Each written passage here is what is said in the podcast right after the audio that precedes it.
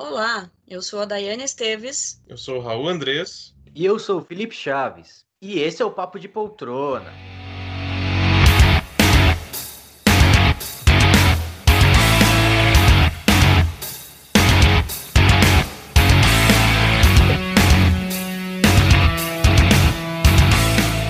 Estamos começando mais um Papo de Poltrona. Estamos começando mais um Papo de Poltrona. Estamos começando mais um Papo de Poltrona. Estamos começando mais um Papo de Poltrona. Eu quero animação, pessoal. Quero animação. Ah, pegamos o Felipe desprevenido nessa, né? É, Esses dois são sempre cheios de surpresa, é impressionante. Nunca me falam nada. Do nada começa um rapzinho, uma musiquinha nova. Nem tô É, preparado aqui. Mas Em homenagem a. Hamilton. Imaginei. Você sabe, né, Dai, por que, que a gente tá cantando essas musiquinhas, né? Em homenagem a Hamilton. Acabei de falar. Essa eu não ouvi. Nossa, falou. Nossa, Eu não ouvi. sério. Eu tô não aqui- ouvi. Eu tô aqui pensando, ué, mais alguma coisa que eu não sei? Mas você tinha que ter falado de novo. Será que era homenagem ao, ao convidado especial, que vamos ter daqui a pouco? É verdade, a gente tá tão emocionado hoje. Primeiro, episódio número 20. É, Galera, quem Quem diria? diria? Quem diria? Aqueles que nos execraram no começo.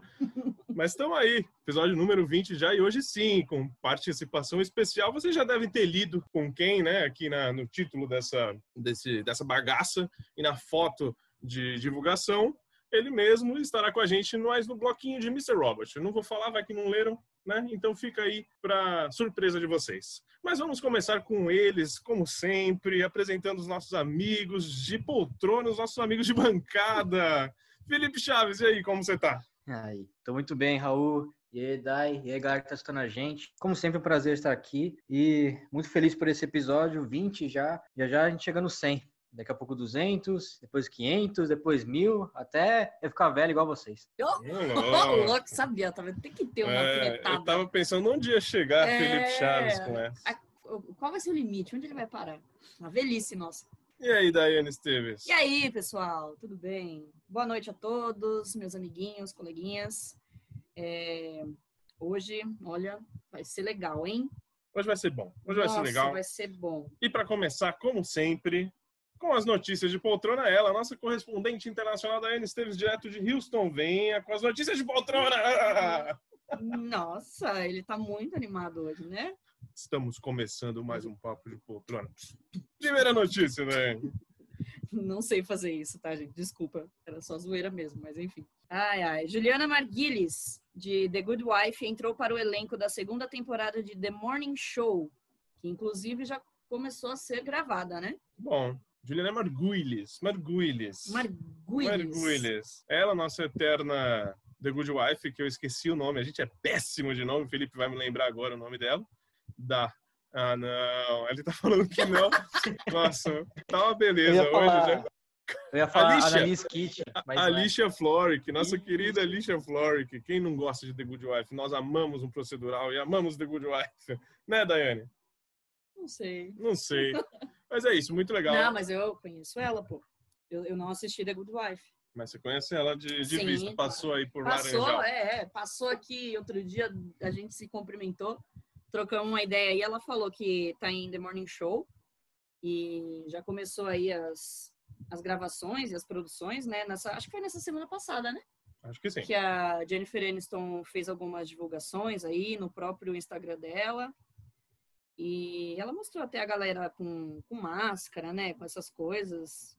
Mas acho que é só pra foto. E- Raul, você já tá em qual temporada de The Good Wife? Ou parou?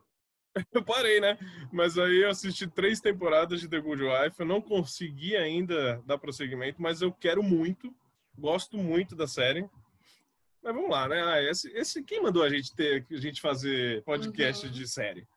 Quem mandou aí? A gente só fica assistindo as séries pra isso aí. Sim, Pra essa exatamente. porcaria que a gente tá fazendo. Não, tô brincando, Nossa.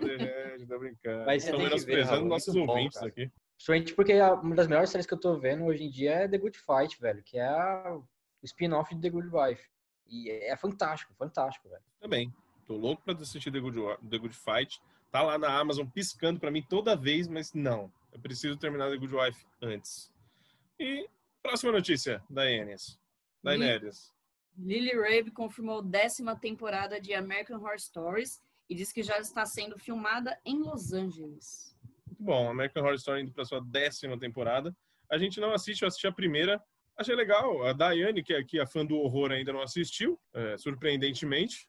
É. Mas... Até eu fico surpresa quando eu lembro que eu não assisti ainda. Exatamente. Mas é, é meu, são nove temporadas e, e já fazia muito tempo que estava passando, eu não conseguia acompanhar, entendeu? Com tanta coisa. Começou a passar na época que eu entrei na faculdade, sabe? Então, Ixi, meu Deus! possível acompanhar. E hoje em dia dá uma preguiçinha, mas óbvio que eu vou ver sim. E a Lily Rabe, para quem não sabe, é aquela advogada que fez The Undoing, que fez a, não, a, não a advogada de defesa, a amiga da Nicole Kidman, que fez um papel ah, ridículo. Nem estava precisando de dinheiro e foi lá o Nicole, arranja um troco. Aí ela teve que fazer assim. Faz um biquinho aí. Porque, pelo amor de Deus, né? Felipe, quer falar alguma coisa aí de American Horror Story? Cara, eu nunca vi. Já tive bastante vontade, mas nunca me interessei a. Então, para a próxima notícia. A série animada Blood of Zeus foi renovada para a segunda temporada pela Netflix. Essa aí, cara, foi bem divulgada pela Netflix. Mas eu não assisti porque, assim... É não faz- animação. é animação. Não faz meu tipo de série. É, então eu não, não liguei. Mas todo mundo que assistiu falou que é muito boa essa série. Eu não sei se você viu alguma coisa, Felipe, mas as críticas estão boas. Cara, só vi o trailer, fiquei interessado, mas por falta de tempo mesmo não assisti, porque eu curto muito animação. E essa é sobre mitologia grega ainda, nossa, deve ser bem da hora. É, vou ver se eu pego essa semana pra assistir, porque a animação é, é da hora, cara, é rapidinho, tem uma história boa. Vamos ver, né? Bom, em mitologia grega, né? A última animação de mitologia grega que eu vi foi Cavaleiros do Zodíaco. Zodíaco, E eu gostei muito, assim. Quer dizer, quando eu era criança, eu fui reassistir há uns anos atrás. Pra quê? Não façam isso para aquilo que você ama quando criança. Eu fui reassistir Cavaleiros do Zodíaco, fui reassistir Dragon Ball. Não faz isso, porque fica uma bosta. Ah, mas Porque isso é uma depende. porcaria. Não. A gente já Dragon conversou. Ball, não vai Não, falar de Dragon Ball, Dragon Ball é bom. Dragon Ball é bom, nunca vai deixar de ser ruim, tá? Ou então Naruto. Você- tchau, falou, acabou o papo de poltrona. Tchau, adeus. Mano, você, você não faz isso só com. Ele foi embora mesmo. Você não faz isso só com o Felipe, mas com todo mundo que tá ouvindo a gente, porque Ah, a porque todo maioria. mundo é fã de Naruto. O quê? Você. Mano, eu, não, eu juro pra você, você é o único homem que eu conheço que não, não, não gosta. Obrigado. Não, tô brincando, gente, tô brincando. Felipe é grande fã aqui, já falou pra caramba da, dessa série. A gente pode falar que é uma série, né? Porra, é um. Nossa, nem Não, sei gente, tô mais. brincando, tô brincando. Eu vou parar de zoar, porque realmente temos muitos fãs aqui, ouvintes. Conhecemos muitos, né? Que ouvem Sim. e que assistem. E vamos pra próxima. Pra próxima. Olha ele já querendo É, tirar o, É o dele lógico. da reta. Eu Já. percebi que eu tava me dando meio mal aqui, continuei falando. Mas vamos pra próxima notícia, daí. A Warner Bros. Lançará toda a sua lista de filmes de 2021 na plataforma HBO Max, no mesmo dia em que chegarem aos cinemas, incluindo Dune, Matrix 4, Mortal Kombat, Invocação do Mal 3, eh, Godzilla vs. Kong, Esquadrão Suicida, Tom Jerry, entre outros. Muito bom, hein? Essa é uma notícia que me pegou de surpresa, na verdade. Primeiro, com aquela notícia antiga de que Mulher Maravilha ia estrear no mesmo dia da HBO Max. O cinema vai ser um pouquinho antes, mas tá ali já. Já tá na HBO Max pra gente ver. A gente ainda não tem, claro, mas eu acredito que HBO Max, eu espero que ela chegue cedo em 2021 pra gente, porque é o streaming que eu tô esperando mais, esperando muito ansiosamente. E o Felipe, que eu tenho certeza que tá muito ansioso, muito animado por isso. O que, que você achou dessa notícia, Felipe? Cara, a animação é pouca, viu? Porque HBO Max vai ser incrível. É, eu não fiquei tão surpreso assim de. Na verdade, eu fiquei surpreso de, de estrearem os filmes juntos no, no cinema com o HBO Max. Mas não é tão surpresa assim, porque 2021 ainda vai estar meio que ao pós-pandemia, né? Então, todos os cinemas vão estar meio que fechados, as pessoas vão estar preocupadas em ir no cinema. Então, o jeito que a Warner viu de conseguir um dinheiro ainda com esses filmes que já estão gravados, né, já estão praticamente prontos, estão passando por pós-produção, é jogar tudo no HBO Max e atrair o maior número de assinantes possível. É, como você falou, tô bem, também estou bem ansioso para essa estreia do HBO Max aqui no Brasil, mas só que parece que na América Latina vai ser segundo semestre, se não me engano. Eu sei que é depois do terceiro bimestre, no primeiro trimestre não vai ser, isso eu tenho certeza. É, se não me engano, é do meio do ano para frente. Infelizmente, vai demorar um pouquinho. É, e você falou da, da Mulher Maravilha, tá para estrear aqui no Brasil dia 17, só que os cinemas estão praticamente fechados, cara. Então, vai ser bem difícil. Dizem, tem cinema até vendendo para estreia. Não sei como vai ser. Eu, ah, exemplo, eu acho que vai ser igual está sendo ah. até agora. Eles estão vendendo aqueles ingressos lá só pela internet, é, venda antecipada, cadeirinha separada já, demarcada. Acho que vai ser isso. E eu tenho certeza que a galera vai. Certeza absoluta. É, é porque até agora a gente não teve uma grande estreia, Sim. um grande nome. Talvez Tenet tenha sido o maior nome, só que não é um filme é, pipoca, entendeu? É de um grande diretor mas não é um filme para grande massa e talvez por isso que ainda a galera não tenha ido lotar os cinemas, né? Agora, por exemplo, Mulher Maravilha e esses títulos que a gente falou agora nessa notícia, acho que já aí já é uma outra história, né? Ah, eu tenho certeza que vai ter uma boa galera ainda sim. Principalmente aqui Godzilla vs Kong. Quem não quer ver o King Kong tretando com Godzilla? Nossa, cara? quem? Quem não quer ver? King Kong. King Kong com Godzilla. Próxima notícia, velho. Se começa a me zoar, eu tenho que parar de, de falar. Superstore vai finalizar em sua sexta temporada. A rede NBC anunciou que a última temporada atual, que a temporada atual do programa será a última. Caramba, já tá na sexta temporada essa série. Eu assisti quando ela lançou. Lembra, Felipe, que não sei, ah, o Felipe não usava o banco de séries, né, antigamente. Então, o banco de séries, o que, que ele fazia? Aqueles projetos Summer Season, Fall Season, entendeu? E aí você tinha que assistir algumas séries para você juntar e ganhar um badge, entendeu? Uhum. E aí eu fazia isso há seis anos atrás. Eu assistia muitos pilotos de muitas séries ruins, principalmente, só para ter isso, esse título, esse, esse badgezinho que você ganhava, era uma marca ali no, no banco de séries. E aí uma delas foi Superstore. E o primeiro episódio eu gostei. E eu lembro de ter assistido a primeira temporada inteira. Era uma primeira temporada curta, não era de 20 e tantos episódios, era 13, por aí. 15, 13 não, era 13 no máximo. Fazem quanto tempo isso? Uns seis anos, né? Ah, Já tá nessa temporada.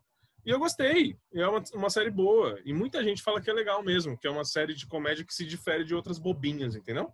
Sim. E ela tá agora se encerrando. Infelizmente não teve muito sucesso, né? É... Mas isso foi por culpa dos streamings, né? Porque aqui ela passa na. É canal aberto lá. Na é Warner aqui, né?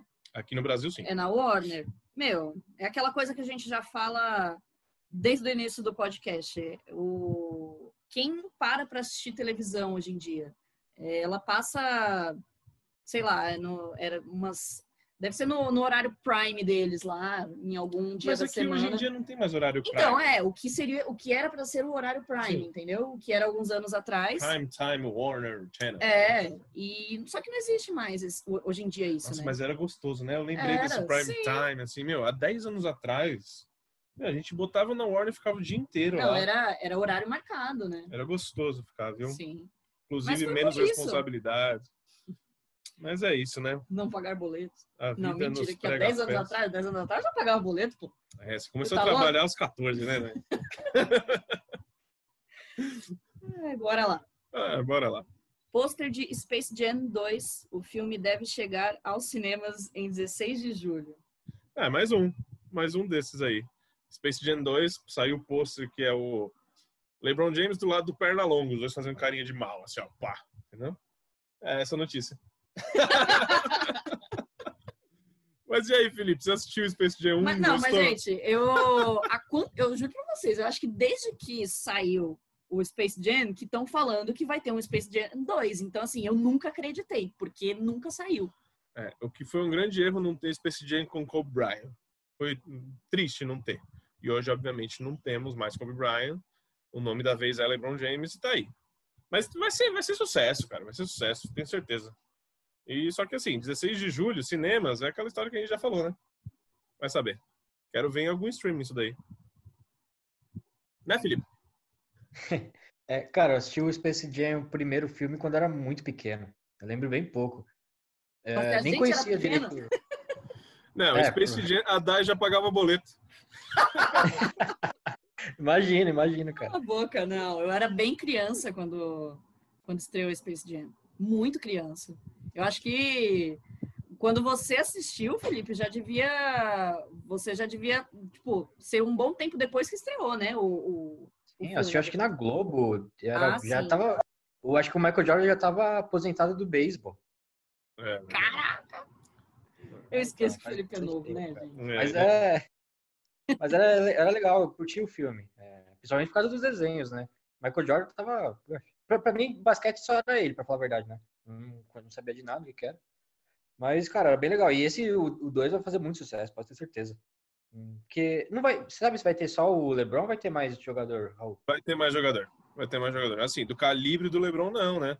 Porque o LeBron é a grande estrela hoje em dia, né? Mas tem jogadores ali coadjuvantes que vão estrelar, vão estar no filme, sim. E vai ter o Pernalonga, né, gente? Vai ter o Patolino. Quem mais vai ter? Mas vai ser a mesma formulinha, né? Ah, acho que vai, acho que vai. É só pra divertição mesmo. Assim, divertição. Divertição, meninada. E a galera, nostalgia, meu. A gente vai Sim. assistir pra caramba, eu vou, eu vou gostar pra caramba. Ah, bem público família, né?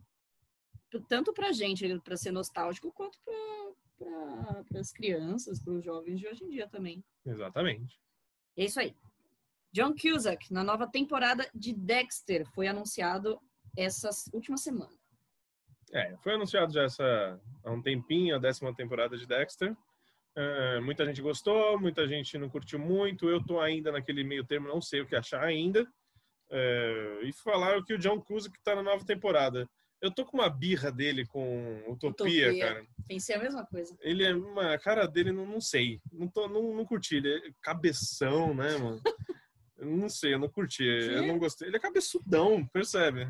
Depois. Que isso? Pô, o cara. Eu só tô falando que a imagem dele é estranha. Eita, Raul. e só por causa disso você não vai gostar. Não, e também Utopia eu fiquei com rancinho, foi cancelada também, me deixou com mais ranço ainda. E é isso. Dexter, o que, que você tá achando da nova temporada de Felipe aí? Tá bem essa sua cabeça hoje, Cara, eu tô, eu tô confiante, porque principalmente depois da entrevista lá do diretor ou escritor, não lembro muito bem, o roteirista, falando que vai ser um, uma forma de roteirista. Ah, depois da declaração do motorista. Eu entendi perfeitamente bem, Felipe. Ele que tá chapado. É, eu tô falando, ele tá. Ele fumou alguma antes de começar. Não, certeza. Não sei aonde, porque eu tava com ele o tempo inteiro, mas. sei lá, deve ter sido no banheiro. É, pode crer. Antes de começar o podcast. dele lá foi para dar um tapa. Eu vi que ele demorou um pouco mesmo. Enfim, tô confiante. John Cusack é um baita ator. Michael C. Hall é um baita ator. Vai, vai ser boa essa nova temporada. É, já saiu um mais ou menos o, o conteúdo que, que, que vai ser, né? A, a temporada, sobre o que vai ser e tal. Ah, tô na expectativa porque eu amo muito Dexter, mas é como já falei aqui algumas vezes, eu sou contra esses, esses revivals aí, né? Mas vamos ver. Vamos ver. Vamos ver. E agora a notícia que mais agrada o Felipe Chaves. Não, essa aqui é a que mais agrada você. Eu? É. Mas eu amo todas essas Olha séries só, que você vai falando. As Five, renovada pela Globoplay. Amei. Além, além de. Amei as Five. Arcanjo Renegado, Desalma, Sessão de Terapia e A Divisão. Ó, a gente tá zoando aqui, né? A gente tá brincando assim. Mas eu não assisti, por exemplo, Arcanjo Renegado, eu não assisto Sessão de Terapia, mas o pessoal fala aí que é uma série, são séries de ótima qualidade. Sim, mas são mesmo. A gente assistiu a, os pilotos de As Five e Desalma, não gostamos muito, mas tem muita gente que gostou. Sim. Tá lá, ó, As Five foi renovada. Desalma tá sendo muito bem recomendada por muitas pessoas, independente de problemas. Todo mundo fala que, ah, tem algum probleminha aqui ou ali, mas está sendo bem indicada, independente disso. A Dark brasileira. É, aí, aí, né, já dói aqui um pouquinho no meu coração, né, mas tudo bem. Mas e aí, Felipe, o que você achou? Vai continuar assistindo as Five? ah, nunca.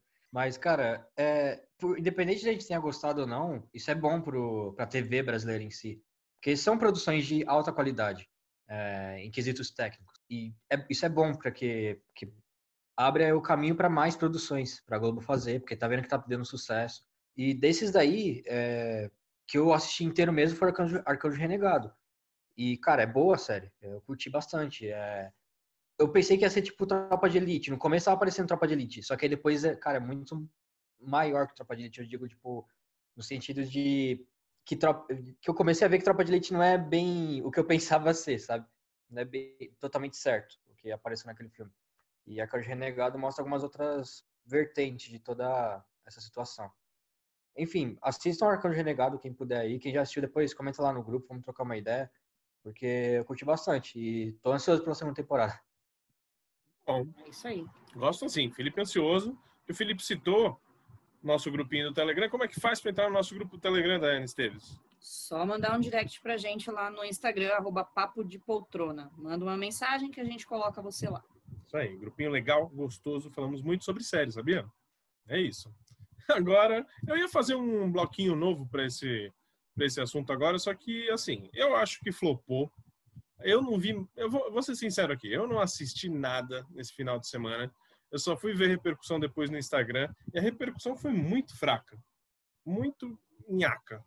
Mas eu quero saber aqui, a gente mandou o nosso correspondente lá para a CCXP. Lembrando que a CCXP, gente, ela não é presencial, tá? Esse ano, ela foi toda online. Mas aqui o Felipe Chaves vai dar o parecer dele. Como foi essa CCXP 2020, Filipão? Bom, por onde começar?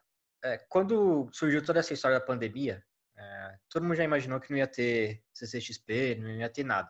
Como realmente não teve nada esse ano. Então, a única maneira de fazer alguma coisa era online. Então, começou lá com, se não me engano, a Comic Con, que foi um lixo. É, foi só várias lives gravadas no YouTube, que não tiveram anúncio nenhum, nem nada. E teve mais o quê? Teve o Tudum da Netflix, que eu sinceramente não vi muita coisa, não vi quase nada. Teve o DC Fandom, que foi, cara, foi gigantesco, foi incrível. Esse sim gerou bastante repercussão. Tudo que eles fizeram, tudo que eles anunciaram lá, teve bastante coisa. E agora no fim do ano teve a CCXP Worlds, não é nem CCXP 2020. É CCXP Worlds, é, The Journey of. Não sei o quê. É, tem até um subtítulo lá. Ah, cara, Confundi os Pra- nomes das coisas. Pra falar a verdade, eu tava ansioso, porque, cara, todo ano que tem. Eu já fui em duas CCXP e é uma sensação incrível. É, eu sempre tive vontade de ir numa CCXP. E quando eu fui pela primeira vez, é difícil de descrever. Na hora que você entra lá, você literalmente entra dentro de um mundo. Você entra dentro de, sei lá, de uma cabeça, da nossa cabeça, que tem várias séries. Tem tudo, tudo lá dentro. Cara, é incrível, incrível. Até arrepia, só de lembrar a primeira vez de entrar lá. E pela segunda vez, quando eu fui, a mesma sensação. É, é muito, muito bom. Todo mundo que puder, que tiver essa oportunidade, tiver essa chance, tem que ir numa CCXP, porque é, é sem palavras. É, realmente é épico. Então, por tudo que a CCXP faz, eu imaginei que essa o CCXP World também ia ser incrível. Não ia ser épico, porque ia ser muito difícil eles conseguirem passar a mesma sensação, mas imaginei que ia ser boa. Então eu fui lá e comprei a, credencial, a Home Experience, que ia chegar só a credencial e uns brindezinhos. Fui louco de comprar aquela que tinha, era mais de 400 reais, 500 reais, que ia vir, tudo bem que ia vir moletom, boné, camiseta, essas coisas, mas não me importava por isso, né? É, eu queria ter só a mesma credencial porque é de colecionador, é, é legal, é da hora. E já começou meio chato porque não chegou para mim. Foi chegar justamente hoje, no dia que a gente tá gravando, que eu até mostrei para vocês o que veio. Veio uns brindezinhos legais, mas enfim, eu queria que tivesse chegado antes, né? Pelo menos eu teria postado uma foto, uma foto lá, é, comentado no Twitter, alguma coisa assim. Mas infelizmente chegou depois. E sobre o evento em si, cara, na sexta-feira eu não vi muita coisa, que eu tava trabalhando, então não deu. Cheguei em casa, vi alguns vídeos ou outros, tipo de resumo. Já vi que tava com alguns problemas o site na hora de entrar. O mapa em si não tava funcionando. Para mim não funcionou, não sei se alguém tentou entrar e funcionou. É, tive que deixar o mapa desligado e fui navegando pelas abas mesmo. E no sábado eu vi pouca coisa também, porque não tinha nada que tava me interessando lá. E domingo, que foi o dia que tava todo mundo mais esperando, que foi o evento da Warner, é, tipo, foi legal algumas coisinhas ou outras, mas não teve anúncio, entendeu? E não teve porque a semana inteira, a semana inteira não, o ano inteiro, as outras, os outros anúncios já foram feitos pelas outra, pelos outros eventos. Então chegou agora na CCXP e não tinha que anunciar. Não teve nada de grande, bombástico. Teve umas entrevistas legais ou outra, a entrevista com a Zendaya, cara, foi muito bom. Teve, a entrevista lá com o pessoal do da Mulher Maravilha. Foi legalzinha, mas não teve nada de novo, entendeu?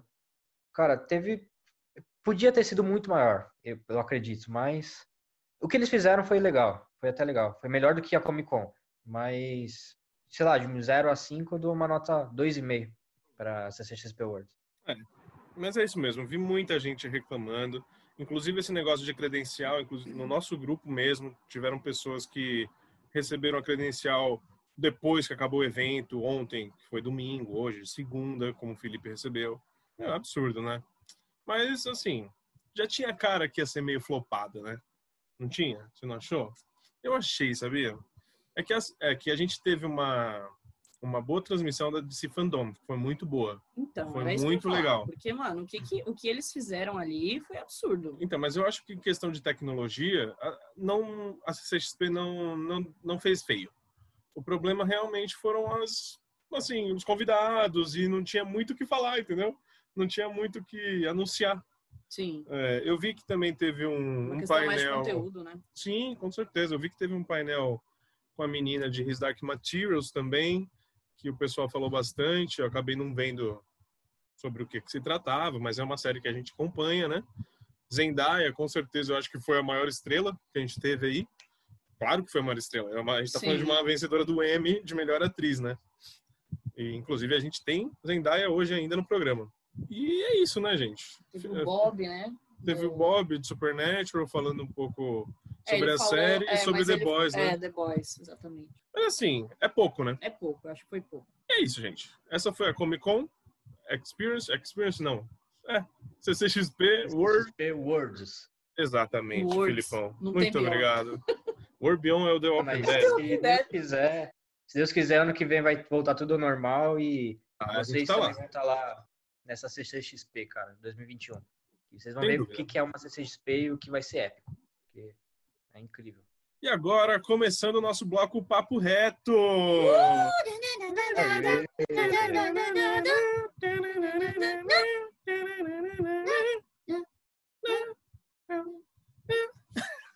E o que é o bloco Papo Reto, Daiane? Ai, agora a gente fala sobre pilotos ou primeiros episódios de alguma temporada de séries que acabaram de estrear. Ou, no caso, um episódio perdido aí, porque tivemos nesse, nessa última semana a estreia do episódio de Natal, o episódio especial de Euphoria, que não faz parte nem da primeira nem da segunda temporada. E ele está disponível lá na HBO Go.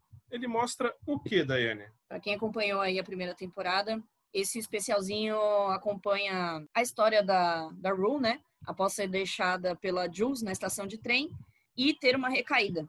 E aí esse primeiro episódio segue a Rue é, enquanto ela celebra o Natal com o Ali, né? Isso. Ah, é isso, foi o que a Dai falou. Só pra gente meio que se posicionar, a série, a primeira temporada da série termina com aquele musical e fica, fica na dúvida o que, que significa, o que, que representa aquele musical. É, ela tendo uma overdose, ela morrendo. Muita gente falou, meu, ela morreu ali. Mas não, acho que não, mas tudo bem. É, eu acho realmente que ela teve uma overdose ali e esse episódio especial ela ainda está tendo, ela ainda está, não está bem. Ela ainda não está lúcida, não está sóbria. Não, E- mas ficou claro, né? Ficou claro. É, eu acho. Eu acho que tem muitos achismos aí. Pode acontecer algum, muita coisa assim. Mas vamos lá, vamos tentar disse- dissecar um pouquinho desse, desse episódio especial. É, Felipe, Felipe que é o cara que gosta mais de nós, entre nós três, eu acho que ele que gosta mais de Euphoria é ele, né? É, com certeza. O que, que você achou desse episódio especial de final de ano? Esse episódio natalino, é isso que eu gosto. Episódio natalino sem muita festa, sem árvore de Sem Natal. firula, Eu gosto de episódio natalino. dor e sofrimento. dor, sofrimento e depressão. Isso é o melhor Natal que o ser humano pode ter. Não sei se é o melhor, mas assim, ele é bem tradicional, assim, em algumas famílias brasileiras. Meu, eu espero muito, muito assim, que as mães da galera que, que, que ouve a gente não, não ouça nesses momentos. Entendeu? Tipo, ah, se ela tá, tá ouvindo ali no celular em casa, aí sabe quando a mãe passa perto na hora que quando você tá. Igual quando você tá assistindo alguma coisa na TV desagradável e a mãe passa bem na hora. Sempre passa. É que nem quando eu falei aqui que Jesus estava morto, outro, no outro episódio aí. Exatamente. Um monte de gente veio falar, nossa, não fala isso, porque tava ouvindo alto no carro com a mãe. Mas é isso. Felipe, o que que você achou desse episódio especial de Euphoria? Cara, é, lindo, sério, foi incrível, muito bom. É, e eu não entendo como vocês não gostaram da Zendaya ter ganhado o Emmy, velho. Pô, Velho, o que ela Já fez falamos nesse, sobre isso. o que ela fez nesse episódio, o que ela mandou bem, cara, é sem palavras. É, essa menina atua, tem um futuro incrível, cara, um futuro magnífico para ela. É, é muito boa, muito boa mesmo. Ela conseguiu, ela consegue demonstrar tudo que, sei lá, é que eu não conheço, para falar a verdade, uma pessoa que está passando por tudo isso. Só que eu acredito que se alguém tivesse passando por tudo isso, a Zendaya está demonstrando muito bem como essa pessoa seria. É, o amigo dela também, que eu esqueci o nome daquele ator, ele também, cara. Não, mas isso. ele é o. O ator eu não lembro, o ator eu não lembro. É, então. Ele fez Fear the Walking Dead, ele também era legal lá. Mas ele tá destruindo nessa. Na verdade, ele faz Fear the Walking Dead. Né? É, enfim. Ele destruiu também nessa conversa. E, cara, é incrível como só dois atores com um roteiro que eles gravaram, se não me engano, em 15 dias. Acho que foi 15 dias que passou ontem lá na, na CCXP a entrevista deles, do, da Zendaya e do diretor. E parece que eles tiveram 15 dias para fazer todo esse episódio, para decorar as falas, para gravar, para pós-produzir. Foi bem corrido mesmo. E, cara, foi muito. Não cheguei a chorar, não cheguei a me emocionar nem nada, mas realmente foi tocante o, o episódio em si. Olha, é o seguinte, gente. Esse foi o melhor episódio da série. É isso. Sem dúvida, para mim, esse foi o melhor episódio da série. Meu, diálogo, texto, interpretações também. Foi tudo muito bom. Tudo muito bem feito. Não me cansou. Eu falei, puta, eu tenho certeza, os caras vão ficar falando sobre um monte de asneira. Não é asneira, né, gente? Eu nunca vi é, assuntos daquela é, serem tratados daquela forma tão intensa, mas ao mesmo tempo tão tão íntima assim. Foi muito bem feito, cara. O, o roteirista, o cara que fez esse texto, eu tenho que aplaudir mesmo assim, porque eu gostei muito, gostei muito. E o Felipe já destacou aqui a, a atuação da Zendaya. Gostei, assim, mas ela fez mais do mesmo que ela faz a drogadinha lá da primeira temporada, para mim é a mesma coisa. E mas assim, o Ali, o ator que fez que faz o Ali, cara. Esse aí eu me apaixonei por esse cara. Eu queria ser amigo desse cara, entendeu? Para ele me dar tipo todas essas essas dicas que ele dá para ela. Meu, o cara é sensacional. Que que que presença que o cara tem, entendeu?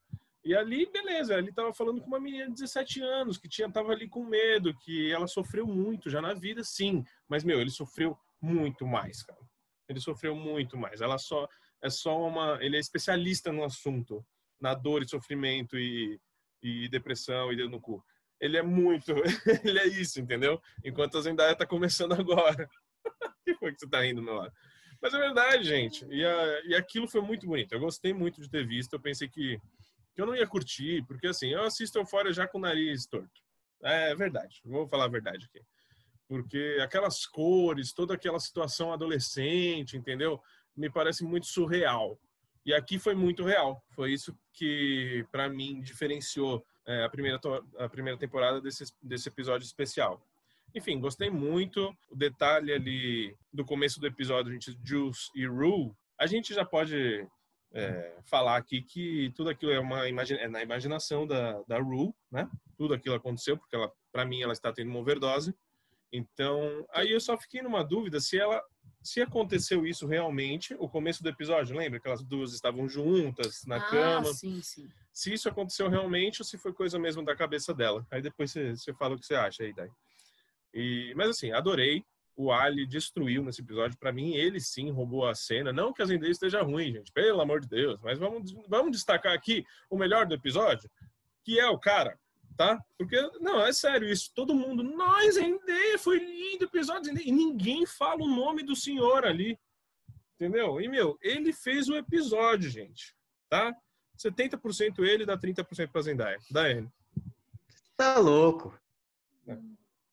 Oh, mas vamos deixar claro uma coisa aqui, que o Raul fala muita coisa pra, pra não, atiçar, tá? Não, não falo não. Ser, é, falo, é minha opinião, gente. É minha assim, opinião. Fala assim. Concordo totalmente que para mim foi o melhor episódio da série. Eu sei que a galera é muito fã. É, tem uma torcida aí é quase que 100% de, de aprovação da, do público que assistiu. Eu acho que nós fomos os únicos que tivemos críticas a essa série. Mas eu, foi o que eu falei, a gente já falou algumas vezes sobre, sobre isso aqui e eu entendo o porquê. Eu consigo, e, eu, e consigo aceitar o porquê ela é tão amada. É, tecnicamente é uma série perfeita. Eu acho que esse episódio, esse especial, não, não, não passou longe disso. Pelo contrário, para mim, foi o melhor até agora. É, mas justamente também por se adequar ao meu gosto mais, entendeu? Então, foi algo completamente intimista, foi algo completamente profundo, mas profundo, não que o resto não da, da, da série não tenha sido, porque foi, né? Se trata de, de assuntos muito, muito pesados e tal. É, mas é, é, igual o Raul falou, a questão de, de ter ali um, um comparativo com o, o Ali, que e tudo que ele já passou na vida dele. Eu gostei muito de ter introduzido mais sobre a vida pessoal dele. É, ele falou ali das filhas, da mulher, ele falou dele ali, né? E para mim foi perfeito. Nossa, foi assim absurdo. Os diálogos foram perfeitos, o time foi perfeito, o tom perfeito. Ainda tem ali uma teve aquela, não foi tão lúdico, né? Eu acho que como foi gravado todo em um ambiente só, então não, não teve toda aquela coisa lúdica, neon que teve toda a temporada. Foi mas, real, gente. Foi é, real. mas por ser mais realista, assim, sabe? Tipo, para mim foi uma conversa completamente realista. E o diálogo entre eles também era realista. Para mim, eu comprei muito que aquilo realmente era um, era um diálogo que poderia acontecer entre, entre dois viciados, né? E ainda mais entre um padrinho de, de uma pessoa que está passando por uma crise, né? É, eu acho que a Zendaya também foi, foi perfeita, eu acho que ela é perfeita para essa série, ótima, incrível. É, mas para mim também o, o, o Ali é, foi quem fez ali aquele episódio. Não desmerecendo ela, foi igual o Raul falou. Mas eu acho que também é questão do gosto. 70-30. Esse, esse episódio foi completamente pro nosso gosto, assim, sabe? Não teve aquela questão, todas as questões envolvidas que a gente é, que é desconfortável para a gente assistir, que foi toda a outra tempo, a, a temporada é, primeira, né? É, é isso. Para mim foi perfeito. E é isso. Notas. Tem nota, né, gente? Tem nota. Um episódiozinho especial. Felipe Chaves, sua nota para o episódio de Natal de Euphoria. Cara, eu dou cinco estrelas fácil. Foi perfe... realmente foi perfeito. Um dos melhores da, da série da temporada inteira. É, é incrível. É, cinco fácil. E eu realmente acho que aquilo foi fruto da imaginação dela, Uhum. né? Do, do comecinho ali do episódio. É, mas vamos ver, né? A gente vai precisar assistir o resto para ter essa certeza. E minha nota é 5 também pro, pro episódio. Foi muito bom, incrível. É isso aí, gente. Muito bem. Essas foram as notas de vocês. Vocês querem ouvir minha nota? Eu não preciso. Lógico que precisa. Então tá. Eu gostei, eu gostei do episódio, minha nota é 4. É ótimo, é um ótimo episódio, lindo, gostei muito. Faltou alguma coisa? Não sei, mas é, gosto é gosto, minha nota é 4. E esse foi o Papo Reto de hoje, falando sobre Eufória. E agora, começando o nosso bloco Clube de Séries. Eu quero animação. Eu quero animação. Nossa, Desculpa. nossa, o ouvinte deve estar feliz pra caramba agora. É que agora a gente tem que estar animado, né? Lógico, a gente tá animado. E eu quero, eu quero com- temos muito prazer, uma honra de apresentar o nosso convidado de hoje. Estamos com ele. Quem é? Ele. Ele, Alexandre Bonfá! Caraca, hein? Que satisfação, Raul, Dai, Felipe. Que gostoso, cara, estar aqui no podcast de vocês. E eu vou dizer que eu já me sinto em casa aqui no Papo de Poltrona, viu? Porque o Papo de Poltrona, para mim, é como se fosse um parceiro, um derivado do derivado, cara. Eu tenho escutado todos os últimos papos de poltrona e, pô, vocês estão aqui com blocos de filmes, blocos de séries, blocos de notícia. Então, para mim, funciona como se fosse um complemento do derivado. Adoro, adoro o conteúdo de vocês. E para quem não conhece também, o Instagram de vocês é um deleite, cara. Eu não sei qual de- dos três de vocês, ou se é os três que alimenta ali, mas está ali no meus top 5 ali em cima que fica. Porra. Cara, é muito bom, cara. Ó, é que assim, o nosso Instagram eu costumo cuidar ali semanalmente, só que de vez em quando vem o ADM puto, né? Aí o ADM puto é, é outra pessoa que eu não posso falar quem é, né? Sei. Aí fica aquela. Fica aquela dúvida no Aquela ar de quem pode ser o ADM Puto. A gente não É, faz se o ideia. ADM puto não é você e não é ADM puta, só pode ser o Felipe. Então, Não é? Boa, Lê. Boa, gostei. Eu sou a é pessoa mais ótimo de gentil desse podcast. Cara, mas eu adoro o conteúdo, cara. Eu me divirto, eu brinco ali com o negócio. Puta, é, é realmente é muito gostoso. Tem que dar os parabéns para vocês. E como a gente ama séries, né? Quanto mais conteúdo de séries existir, é fantástico. Muito obrigado, Alesão, por suas palavras. Nos deixam muito, muito contente mesmo, porque você, Alexandre, como todos ali do Derivado do Série Maníacos, é uma inspiração para gente. A gente começou, é, teve essa ideia ouvindo vocês, com certeza. Por isso que há semelhanças no nosso conteúdo, não tem jeito. Ah, é uma honra. É isso aí. E vamos agora falar sobre o que, Daiane? O nosso clubinho de séries. Fala pro Ale. O Ale não conhece o nosso clube de séries? Apresenta o clube de séries para ele. É isso aí. O nosso clube de séries, ele funciona como se fosse o, o clube do livro, né? Que antigamente o pessoal... Antigamente não, né? Hoje ainda tem algumas pessoas que escolhem um livrozinho lá para ler e depois debater sobre ele. A gente faz isso com as séries. Normalmente a gente faz ou com uma minissérie, que é mais fácil de da galera acompanhar, né? Tem, tem menos apego. Ou a gente faz também com uma temporada completa de alguma série. É, provavelmente alguma série que já foi finalizada. A gente prefere manter nas, nas, é, nos formatos que já foram finalizados, né? Para ficar mais fácil do pessoal acompanhar.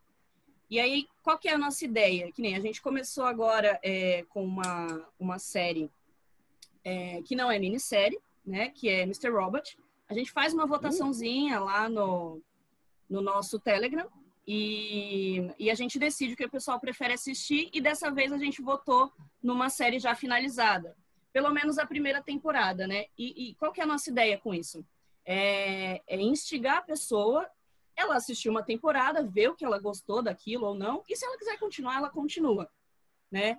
É, porque se a gente for assistir aqui no Clube de Séries uma, é, uma série inteira, completa, é mais difícil, né, finalizada. Porque tem muitas séries aí com mais de é, cinco temporadas e muito mais, né? Tem séries aí já com mais de dez, enfim.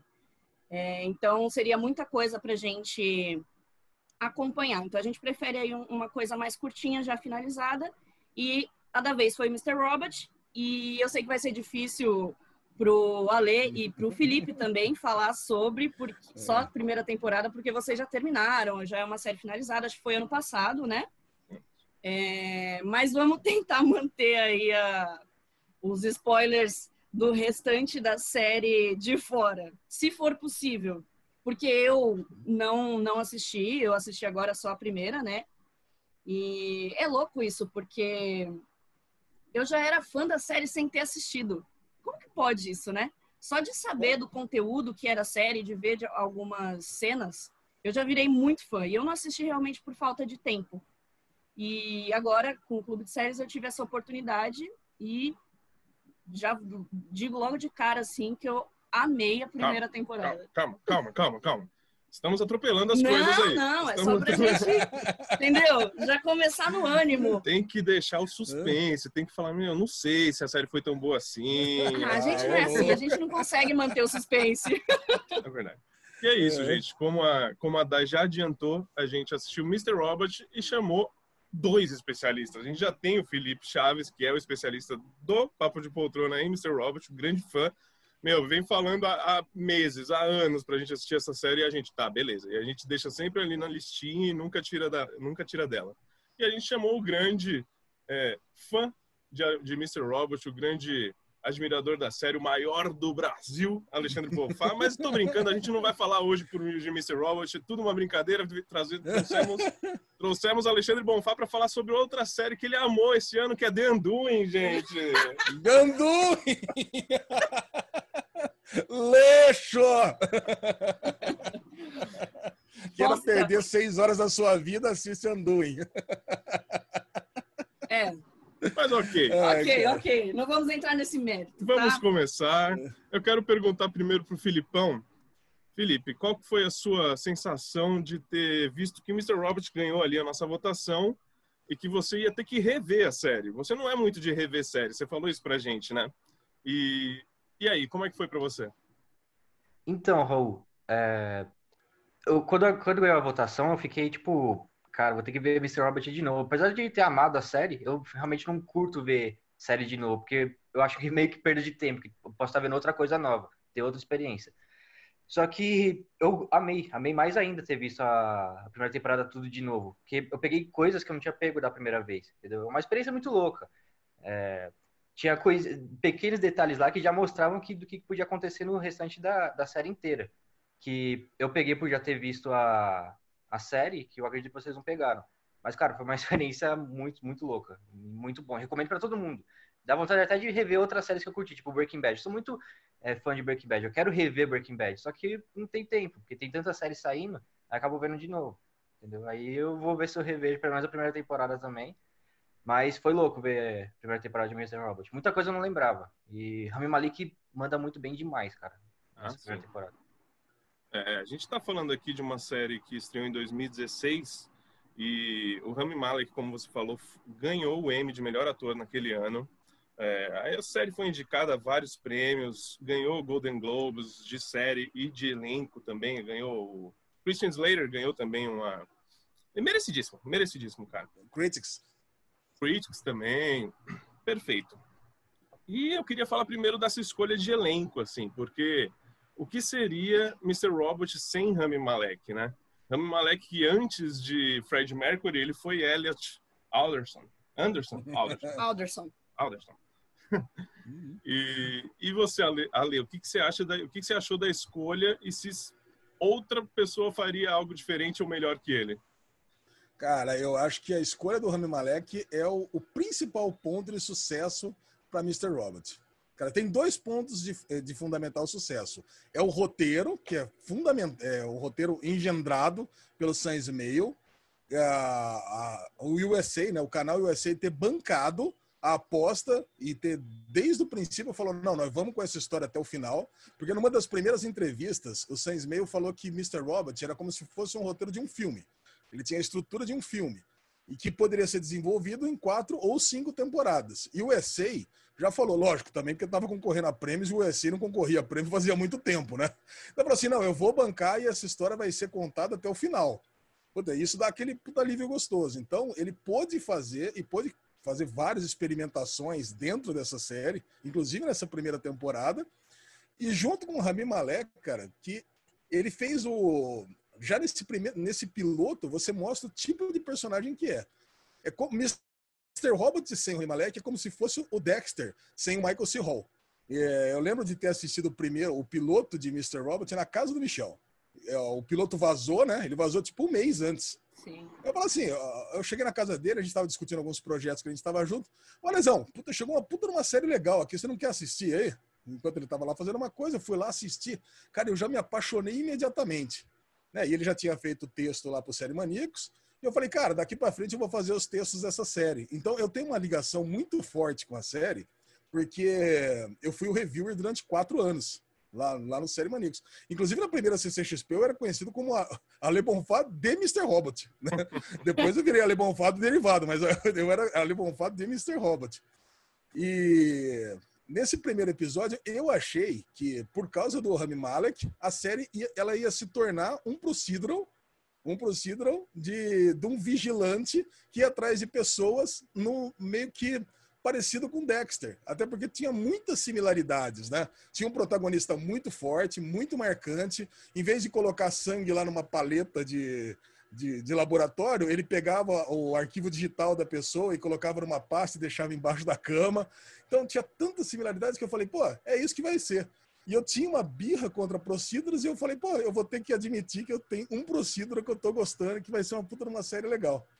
Cara, foi muito bom, cara. Uma experiência muito boa, Mr. Robot. E Rami Malek ter ganho no primeiro ano o Golden Globe e o Christian Slater ter ganho Critics, cara, eu pensei, puta, daqui para frente só melhora essa série. Exatamente. É, é, legal, né? Ver alguém falar com tanta paixão de uma série. Sim. É muito bacana e a gente vê de onde surgiu isso, porque foi o que eu falei para o Adai. A gente assistiu junto essa semaninha, a primeira temporada, a gente não tinha assistido. Cada episódio que acabava, a gente ia lá, série Maníacos, lia todas as reviews uhum. da lesão, todas. Sim. Porque, meu, era assim. Tem episódios um pouco confusos ali na primeira temporada. Eu falei, Boa. peraí, eu tenho que parar um pouquinho para pensar. Aí, meu, todas as reviews que a gente lia suas, assim, já dava aquela clareza boa, aquela claridade que a gente precisava. E aí a gente conseguia é, bola para frente, né? Mas assim, season finale já deu um outro boom assim na minha cabeça que a gente vai comentar aqui. Cara, o lance do Felipe ter falado que assistiu de novo a série, eu, como era, como era escritor, não fazia as reviews, eu, em tempo de assistir na época, eu assistia uma vez para curtir, depois uma vez de novo para pegar os detalhes e uma terceira vez na, na hora que eu estava fazendo a review. Então, Mr. Hobbit eu já assisti três vezes. E agora, para gravar o podcast, eu assisti de novo o piloto e o finale. E, e, reli todas as minhas reviews também. Eu falei, ah, caraca, eu escrevia bem mesmo, hein?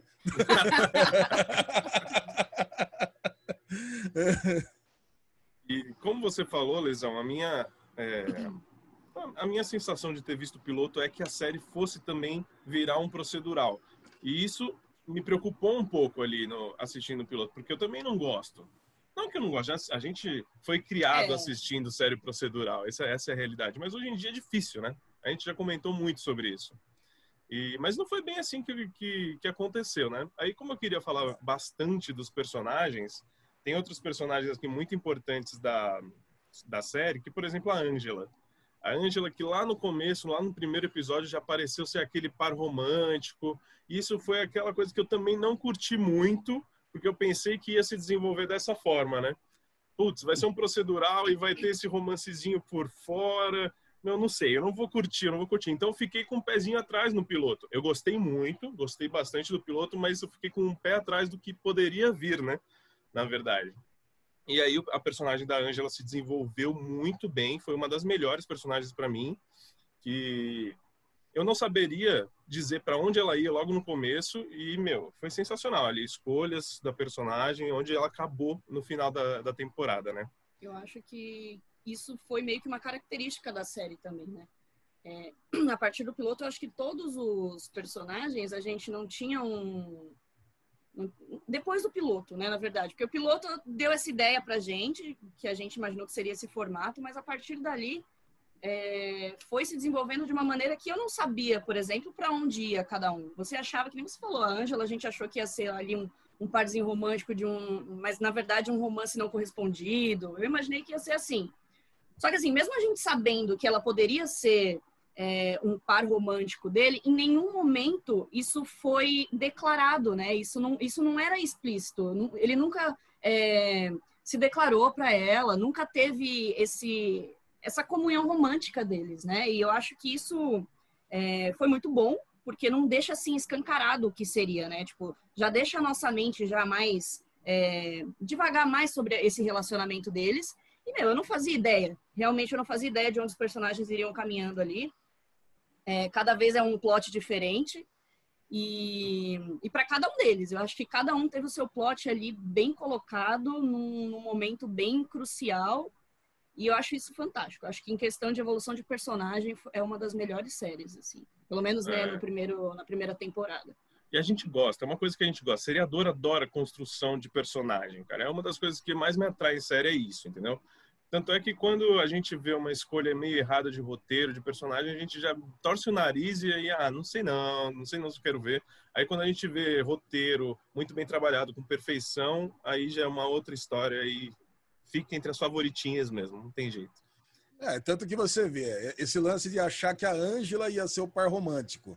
E quando você acha que você é o sabichão, ah, já entendi tudo que vai acontecer. Ele tá com essa outra mina que é a vizinha, que é a Sheila, mas essa aí vai dar errado e no final vai ficar com a outra. Já sei. É óbvio que vai acontecer isso. Não, não preciso nem assistir mais. Cara, se vocês souberem para onde vai parar a Ângela, é que vocês assistiram só um, né? Aqui, aqui nós estamos com spoiler só da primeira. Eu não lembrava que a cena da, a cena da loja de sapatos tinha sido na primeira temporada. Cara, o, o twist, o twist da Ângela, você vê que a, a, atriz ela cresceu muito, né? A, a, o, o twist que dá para ela é no olhar. Ela tá lá indecisa, o que, que ela vai fazer? Ela saiu da All Safe, ela agora tá na Evil Corp, mas eu, eu vou aceitar isso, não vou.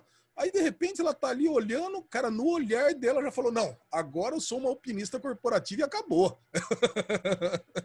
Dane foi em né? reação, né? em expressão corporal, né? A evolução é. dela ali naquele momento foi, meu, que cena. Foda, muito é. foda. É, e toda a construção dessa cena foi sim, sensacional. Sim. Desde a parte do. Ah, spoilers, né, gente? A gente, é sim, óbvio, sim, Clube sim. dos é recheado. É, da primeira spoilers. temporada livre, né? Da primeira, da primeira temporada livre. Então, toda a construção dessa, dessa cena mesmo da loja de sapatos, antes ela vendo o cara se matando, de um, meu, de, o cara se matou de uma forma ali que me assustou. Eu falei, meu Deus, não tem nenhum ah, corte, como que foi feito sim, isso? não cortou, verdade. Eu fiquei abismado ali. Eu imaginei Você que tá fosse falando acontecer... a morte do a morte do Gideon, né, Do no, Gideon. no- no bar, né? Isso. Não, você- Não! a morte, calma, Ah, não? a morte. De quem que foi a morte? Era do chefe dela, da Evil Corp. É, Isso. do Gideon, do Gideon. Não, não, não, Ale.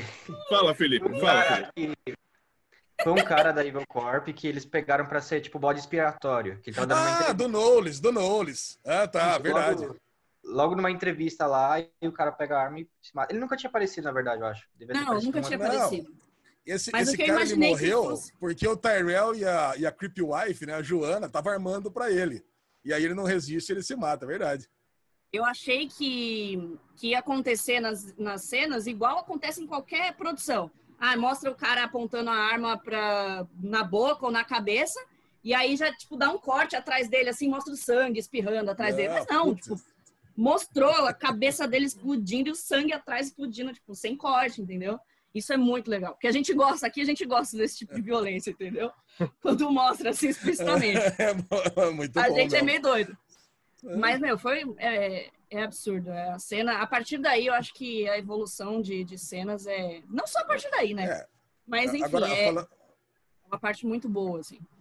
Não, sensacional. Agora, falando em personagens, acho que o principal personagem que você tem que falar é o Christian Slater, né? Que era o maior pé filho da história. E, de repente, ele pega uma série que dá super certo e ele ganha até prêmios.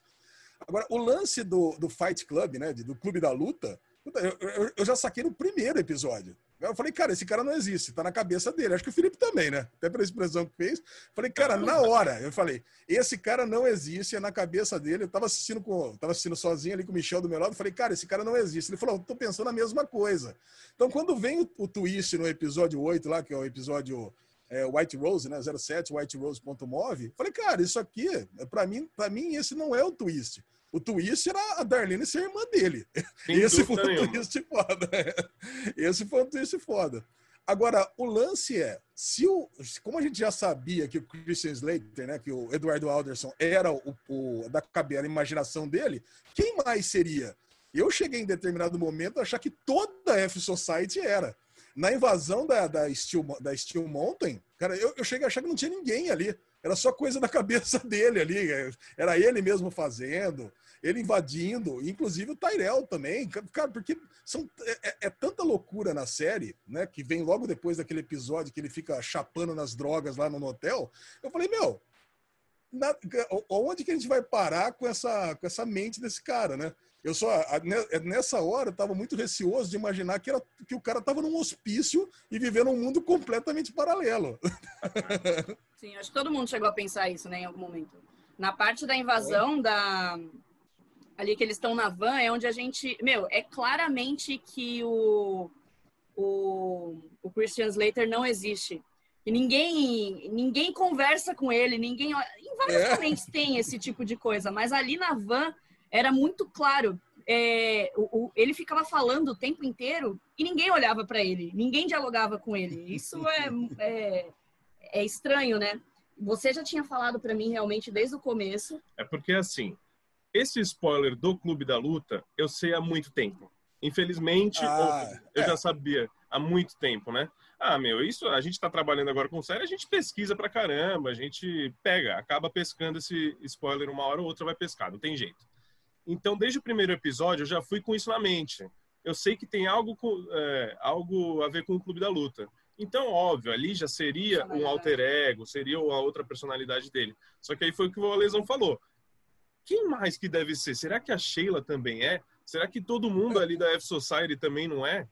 A única que eu que eu assim, que eu não desconfiei que fosse alguma coisa foi a Darlene mesmo, e isso depois que ela falou que era É. irmã dele. E pra mim, para mim com certeza aquele foi o plot da temporada. Eu nunca imaginei, juro pra você, mesmo sabendo do do spoiler Clube da Luta, eu não sabia disso, eu nunca imaginei, mas a Dai aqui, ó, ó. A Dai sacou desde cedo, hein?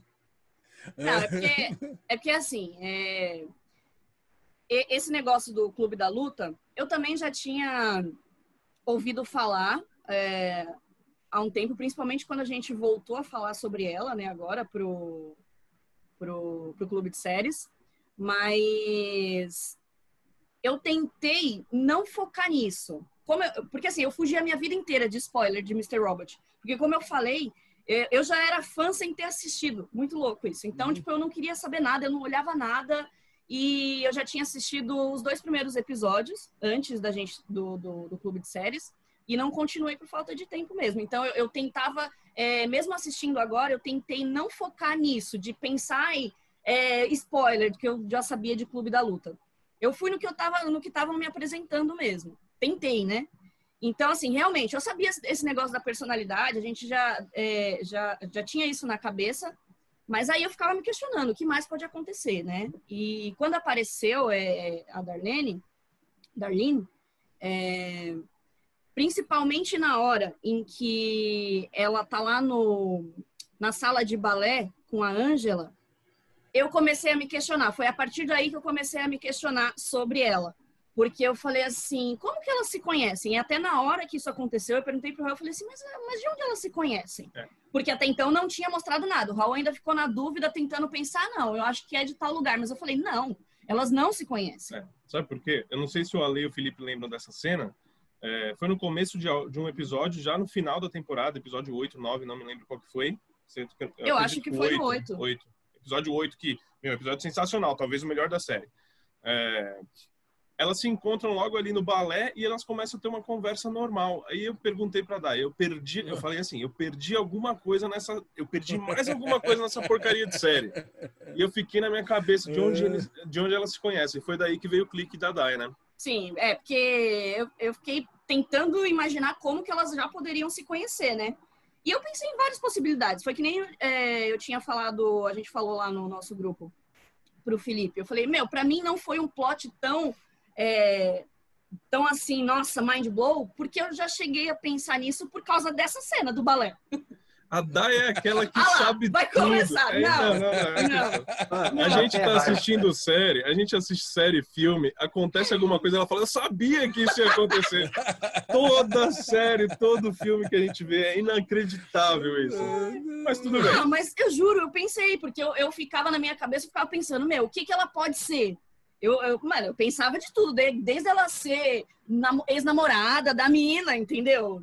Tudo. Cê, eu, eu tento expandir minha mente para qualquer lado, entendeu? E óbvio que eu já cheguei, eu cheguei na, não cheguei na conclusão, mas eu imaginei que ela pudesse ser a irmã. Mas aí, ponto. Aí, tanto que na hora que ele beija ela, acho que é no, no nono? No oitavo episódio é, mesmo. No sétimo. É no oitavo mesmo? É no oitavo, é no oitavo mesmo. É Quando no... ele beija ela, é, quando ela fala que ama, aí eu já fiz um. Ah! E aí quando ele beija ela, eu fiz. Eita porra! Não, mas é. mas é muito louco, né? A expressão do Rami Malek sim, em todas sim. as cenas, assim. Tipo, a gente sente mesmo o, a confusão. A loucura dele. A loucura. Né? Porque eu acho que para assistir essa série para gostar, porque tem muita gente, por exemplo, a gente no nosso grupo do Telegram, tem muita gente que ainda não, não pegou o ritmo de Mr. Robot, entendeu? Ah, porque é uma série muito focada em tecnologia, eu não sou muito Imagina. chegado em tecnologia, programação, boca, não sei o quê.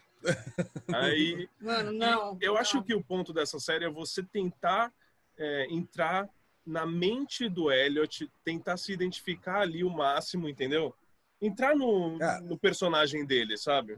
Porque aí você vai curtir a série de uma forma muito melhor. O quarto episódio, que foi o episódio da, das drogas, da loucura ali, meu, aquilo lá também foi, tá ali. Entre o oitavo e o quarto episódio são um dos meus favoritos. É sensacional. Aquilo, eu é passei. Desculpa, pode falar. Não, que só ia falar que o Raul falou que muita gente fala que essa série é focada em tecnologia e tal. No ano que eu assisti essa série, eu também imaginei que era, era mais focada em tecnologia. Tanto é que eu comecei a assistir o primeiro episódio, eu me apaixonei. Só que os outros episódios eles começaram a falar muito com termos tecnológicos e eu acabei não me apegando tanto. Só que aí no decorrer da temporada gostei mais da série ainda. E eu ia até perguntar para Lê se tem muita relação mesmo com, com a realidade que o Ale trabalha com a programação, se eles falam muitos códigos, porque nunca perguntei isso para ninguém, pra falar a verdade, e trabalha cara, com... o, é, cara, é isso que eu ia falar também, porque todas as séries querem fazer a gente de imbecil, né? Que eu, eu, trabalho com desenvolvimento, tenho uma empresa de desenvolvimento há 30 anos de, de, de aplicativos e aplicações web, e aí, de repente, está lá o hacker com um códigozão HTML, que produz página, produz página WordPress. Cara, isso é o que a gente vê comumente em séries até consagradas. Agora, em Mr. Robot, cara, eles gastaram uma bala, gastaram uma grana com consultoria de tecnologia da informação.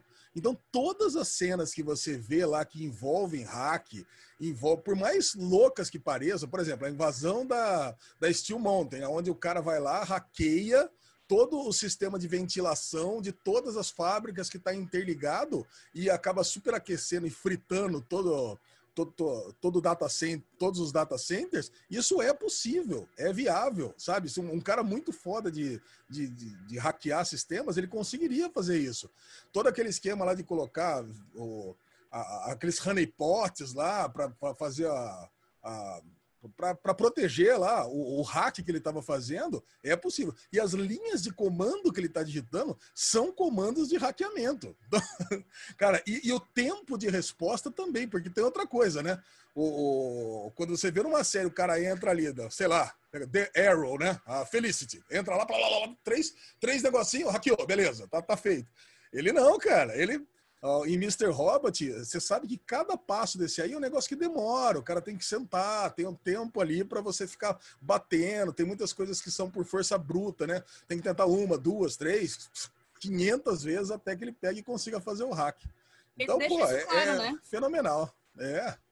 Fala trabalho fenomenal várias... de TI. É, ele fala isso em várias cenas, é, que o pessoal acha que é. Principalmente o cara lá, o. Como é que é o cara que ele, que ele mandou pra cadeia? O, ah, o Veras. traficante, o Veras. O Veras. Isso, o Veras. Não, o Veras, é, cara, só de lembrar dele dá vontade de chorar. Porque, cara, uma, outra coisa que eu tenho para falar desse piloto. Não tem uma cena perdida. Piloto não, primeira temporada inteira também. Mas não tem uma cena perdida, cara. Desde o Veras até o Flipper, né? Que é o cachorrinho. Vocês vão ver que tudo tem uma importância fundamental para essa série. Tudo volta. Tudo é, tudo é tem um fechado, né? significado né? lá na frente. Não, é fechado. Tem coisas que aconteceram no piloto que voltaram lá na última cena do último episódio. Então, cara, é, é muito foda. É, então. Porque essa é a minha preocupação, né? São tantos, tantos mistérios, tantas coisas que a série coloca que eu falei, meu, vai ter algum furo. Tenho certeza que vai ter furo de roteiro aqui. É que é difícil alguma série não, não ter, tem. né, mano? É, ah, mas eu acho que não tem. Filipão, Filipão disse que também é perfeita, viu? É. bacana, cara. É, uma coisa só que eu, que eu fiquei na dúvida, que eu talvez ainda vai, vai responder, ou não sei. Quando, a, quando o Veras ele sequestra, ele manda sequestrar a Sheila, a Sheila, Sheila. Eles, aí eles se encontram depois numa, numa lanchonete. Ela com o, com o Elliot.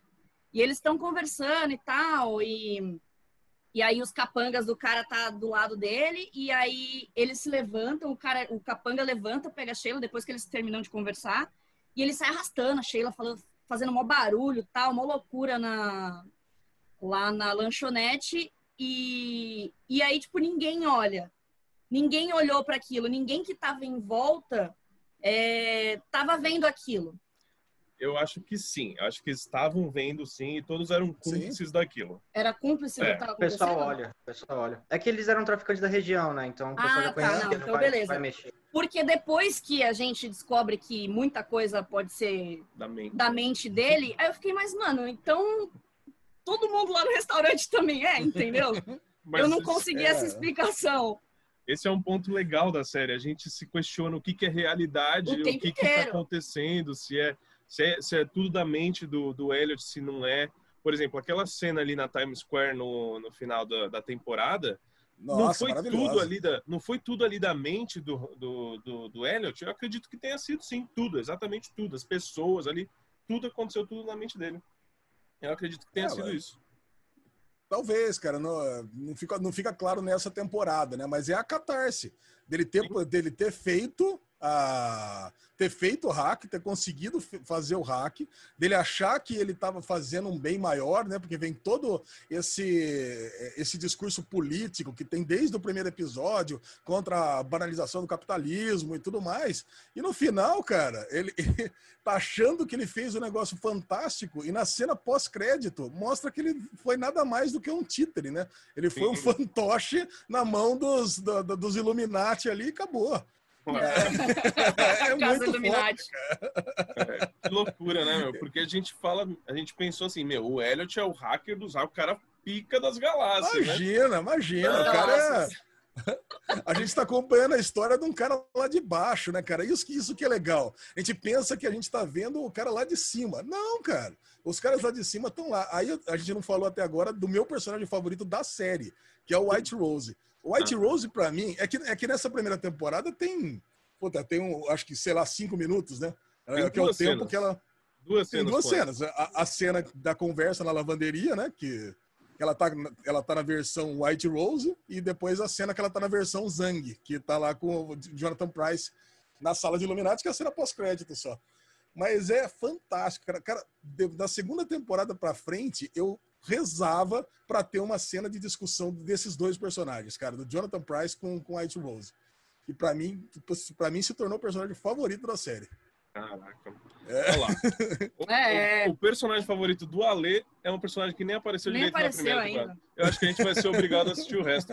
Ah, é óbvio, mas isso é, é, certeza que a gente vai assistir. Eu quero como. saber do Felipe. O que, que você acha, Felipe? Você que assistiu tudo. White Rose não é o, um melhor personagem da série? Ah, mano, ainda eu gosto muito do White Wolves, mas o Elliot para mim é não tem como, não tem comparação. Ele é tudo que acontece, mano. A última, nossa, é. o último episódio eu lembro até hoje, velho. Eu chorei no, no final. Nossa, nem fala. Olha lá, hein? Não, é, é spoiler free, spoiler zero aqui, né? Spoiler free, mas spoiler não, zero. Só, só falando que eu chorei, não tô falando mais nada. É. Eles estão falando uns negócios aí que eu tô com, tipo, tá na garganta pra eu falar aqui da segunda temporada, que eu acho que você lembra que tudo que acontece, mano. Sim. A gente precisa comentar a segunda temporada aqui. Porque, e, e eu acho que até, por exemplo, a gente aqui, eu e o Raul, a gente discutindo sobre a série, a gente tem ainda algumas questões e, e possíveis teorias. Vocês já não tem mais essa coisa da teoria, né, tal. É, por exemplo, é. o que que o que onde está o Tyrell? O que que aconteceu com o Tyrell? O que que aconteceu nesse exatamente nesse período inteiro dos três dias que não foi dito quase nada, né, no, no último episódio. É, eu tenho uma pergunta para vocês que não assistiram, só assistiram a primeira temporada, então, né? Qual que é a chance que vocês qual que é a chance que vocês acham que o do Tyrell ser mais uma personalidade do Elliot? A gente pensou nisso também. Então, mas é, eu acho que a chance é enorme. Eu justifico, é enorme. Eu, justifico eu, eu justifico da seguinte forma: nos primeiros dois episódios, todas as cenas, 100% das cenas, eram em primeira pessoa do Elliot. O terceiro episódio é um episódio é, em, praticamente só em primeira pessoa do Tyrell. Que ele vai lá, espanca mendigo, é, vai lá, transa com a mulher, faz. Cara, é só dele, é a, é a apresentação do personagem. E, cara, e tem vários outros indícios que eu, eu não, não posso comentar aqui, eu não sei se é na primeira ou na segunda temporada. Então, eu vou falar para você, essa dúvida se é ou não, que eu também não vou dizer se é ou não, Cara, ficou por muito tempo. Segunda, terceira temporada, Caraca. o negócio Caramba. vai embora. Eu, vai embora. Eu tinha, realmente, a gente pensou nisso também, mas eu meio que deixei isso cair por terra quando o Elliot mesmo foi até a casa dele e conversou com a mulher e o bebê ali na rua. Mas aí, mesmo ah, assim, eles conversando, mesmo eles conversando, eu, eu, fiquei pensando, mano, essa mulher é muito doida. Desde o primeiro episódio, a gente já, já foi claro que ela tem um parafuso a menos também. Porque ela via as coisas acontecendo e assim, ó, super lady, comendo ali os negocinhos dela, com o cara sendo louco.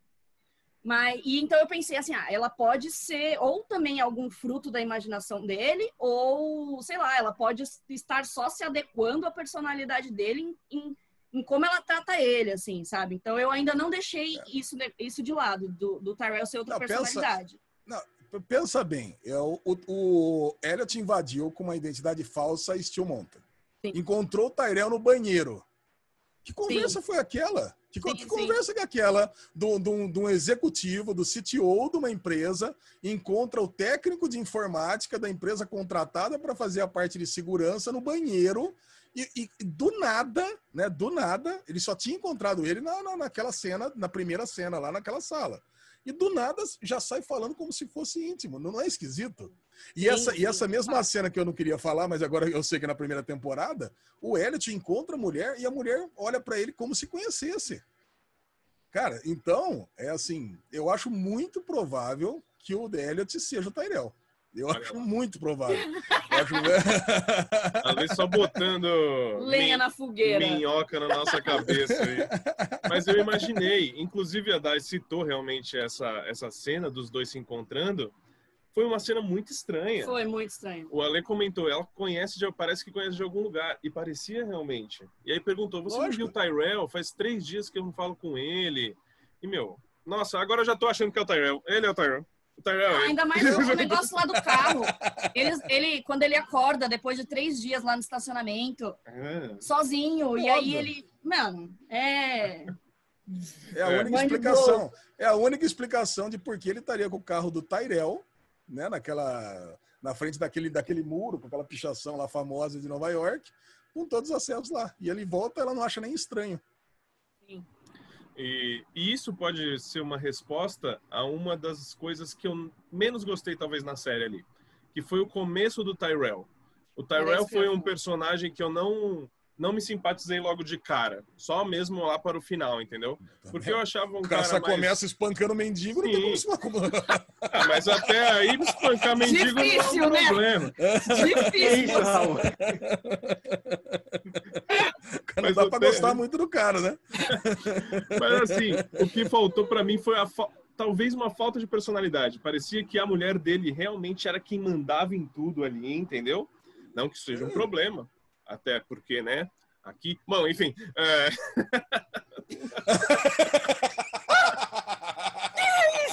fica no ar, fica no ar. aí. Não entendi. Não é? E foi difícil para eu me adaptar um pouco pro personagem dele. Agora, linkando o Elliot com ele, agora já me, meu, gostei. Já gostei do que eu vi ali da primeira temporada. Não, e, e Cara, também. só- Pode falar. Só uma coisa que, tipo, pra mim não- ainda não fez muito sentido é o Tyrell ter matado a mulher lá no telhado. Porque ele, tipo, tinha um plano tudo certinho do que, que ele queria fazer, de onde ele queria chegar. Aí ele vai lá e enforca a mulher lá no, no telhado, meio que ferrou o plano dele. Então, mas é um plano muito falho, eu achei esse. eu Sim, achei um pouco sim. confuso o que ele tinha na cabeça ali. Era isso que eu ia falar. gente- Porque pra mim o problema do, do Tyrell. Mano, eu passei muito tempo da primeira temporada falando. Mano, e aí, quem vai ser esse cara na série? Quem vai ser esse cara na trama? Ele, tipo assim, ah, é, qual é o objetivo dele na trama? É só ser o fudidão da, da, da empresa? Ele tá fazendo tudo isso pra ser o fudidão da empresa? Tipo, pra mim não tava sendo suficiente, entendeu? É, só da questão dele é, tentando é, fazer planos para chegar lá no topo da empresa, entendeu? Tipo, para mim isso não fazia muito sentido na trama, não, não tava sendo assim coerente ele na história, porque não tinha ainda tido uma relação dos dois assim muito forte. Só tinha aparecido o Tyrell no começo e aí depois completamente é, é, adjacente, assim, né? Uma história do, do próprio Tyrell em toda a temporada. E depois eles se encontraram ali um pouquinho mais no final. É, depois que ele se encontrou também com o, com o pai dele no carro, e aí eles tiveram uma conversa ali, e aí, mano, você já fica meio assim, que aí a história pode se interligar um pouco mais, sabe? Mas até então, mano, eu tava achando muito estranho toda a história dele. Não podia ser só aquilo. Cara, eu, eu vou lá, eu, eu adoro o personagem Tyrell, né? E a construção dele, porque a série nos faz acreditar que ele vai ser um puta de um cara, um arquiteto. Ele tem um puta de um plano, ele vai conseguir ser o CTO, ele vai ser esses caras tipo um, um gênio, tipo Jax de Sans. Ele vai ser um. Ele tem o controle de tudo, mas não. No final das contas, quando você vai entendendo quem que é o Tyrell, ele é só um merdeiro. Então, ele é só um merdeiro. Sim, exatamente. Ele- é- é- é- quem é a cabeça mesmo é a mulher dele.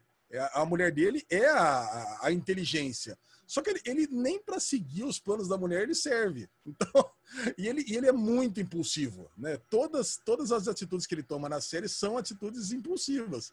Então, cara, esse, ele dá um equilíbrio muito bom na série. E o melhor, né? Ele traz essa dúvida: será que ele é o Elliot ou será que não? Acho que essa, cara, essa é uma, é, uma, é uma entre duas perguntas que mais ficou flutuando na minha cabeça na série toda. É se o Elliot é o Tyrell e se a série vai ser uma série de sci-fi ou não. Né? Uhum. Se, se, se, vocês forem lendo as minhas reviews, cara, eu ficava lá, porque eu era um negacionista de sci-fi. O tempo inteiro, a série não vai tratar de sci-fi, em momento algum. Porque tem muita gente que falou, né? Puta, é, Mr. Robot tem mundos paralelos, tem viagem no tempo, tem não sei o quê. Cara, muitas teorias vão pipocar nessas próximas temporadas. Eu fui sempre um negacionista, mas. Nossa. Fazer o quê, né? Nossa, Lesão, eu. Eu não, eu não vi por esse lado, assim, eu não consigo enxergar uma série de sci-fi ali. Ah, eu consigo. É, eu, mas... não, eu não sei se eu é que quero também. muita coisa ainda. Tem muita coisa para acontecer ainda durante sim, as temporadas que você vai ficar, tipo, vai mudar totalmente sua visão sobre a série. É.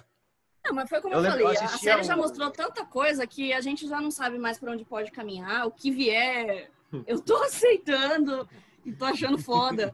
É. Uma coisa que eu achei legal também, como a Lei já citou lá no começo, que a série tem muitos paralelos com outras séries já, sabe, muito prestigiadas aí.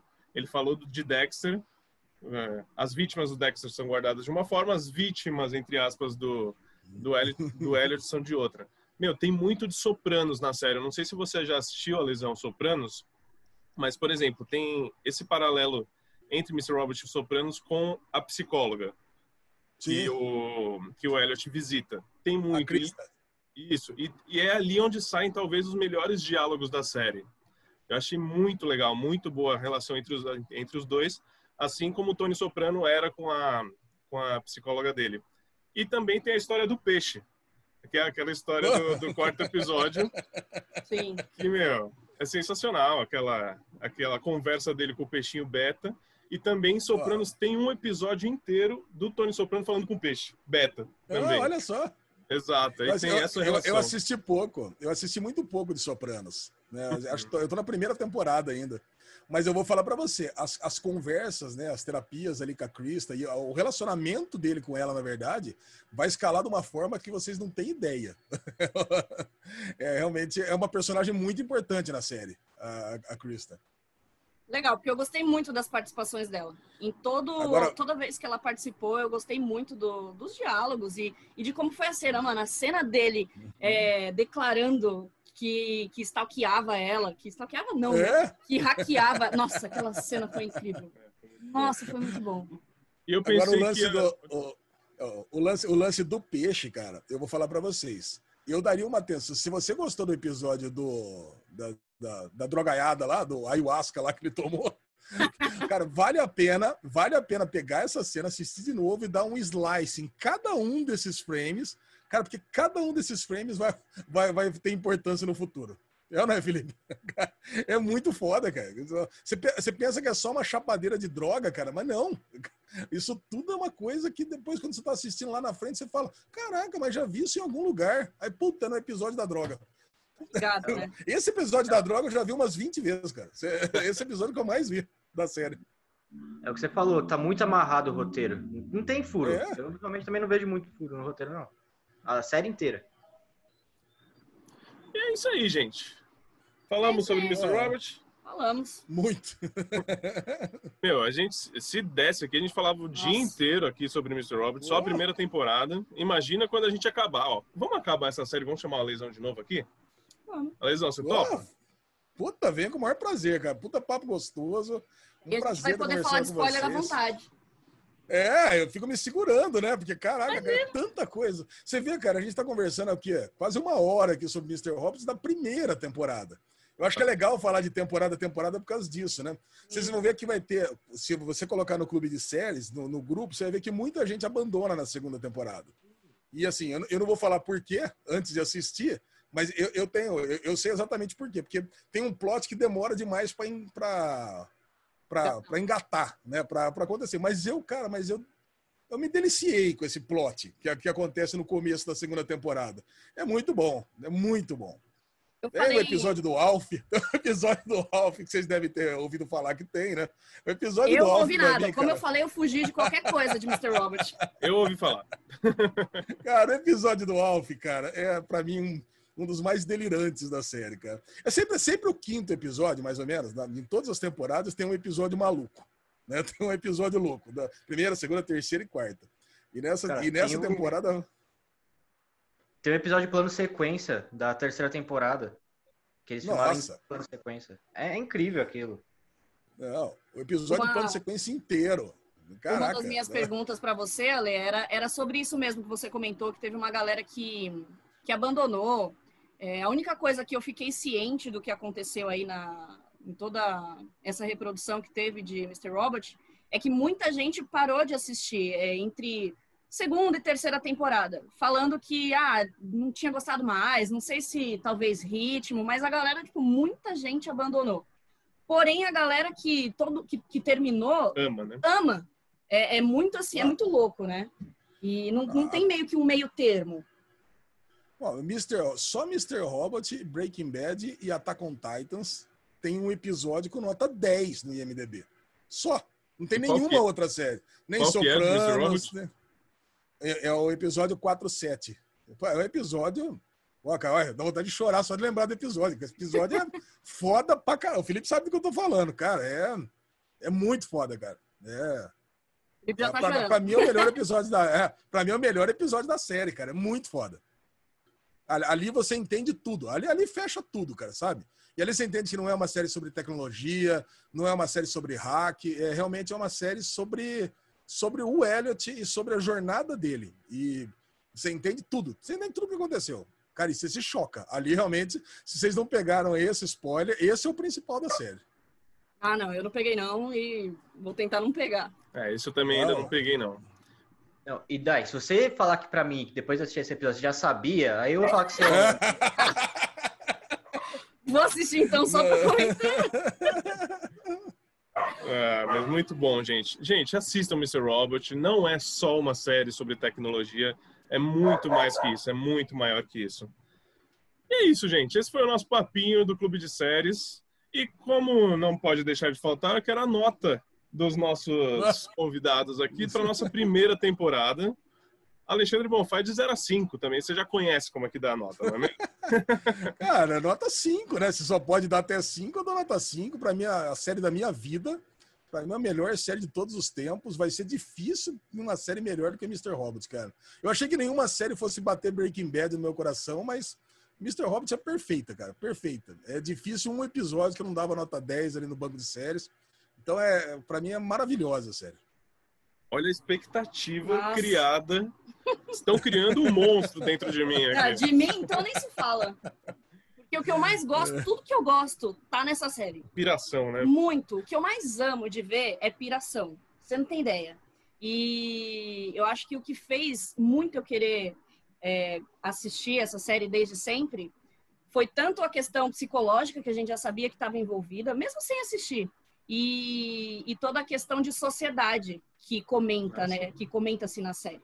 O que me chamou para essa série foi todo o diálogo dele na primeira cena com a Krista dele, de que ele fala fuck the society e ele explica tudo lá do negócio do, do, do, do- do- da galera da, da tecnologia que a gente a gente exalta pessoas que não deveriam ser, sabe? De enaltecer essas pessoas, que é todo mundo falso e que é todo mundo ruim, e que é É. foda-se a sociedade. É. Eu sou assim, entendeu? Eu gosto de coisa assim. Não, esse pra, bagulho- mim, pra mim, você sabe que é o contrário, né? Eu sou completamente o contrário disso. E ainda assim eu amei a série, cara. Sim, você vê como a então. série é foda, eu, eu discordei 100% dele e ainda assim amei a série.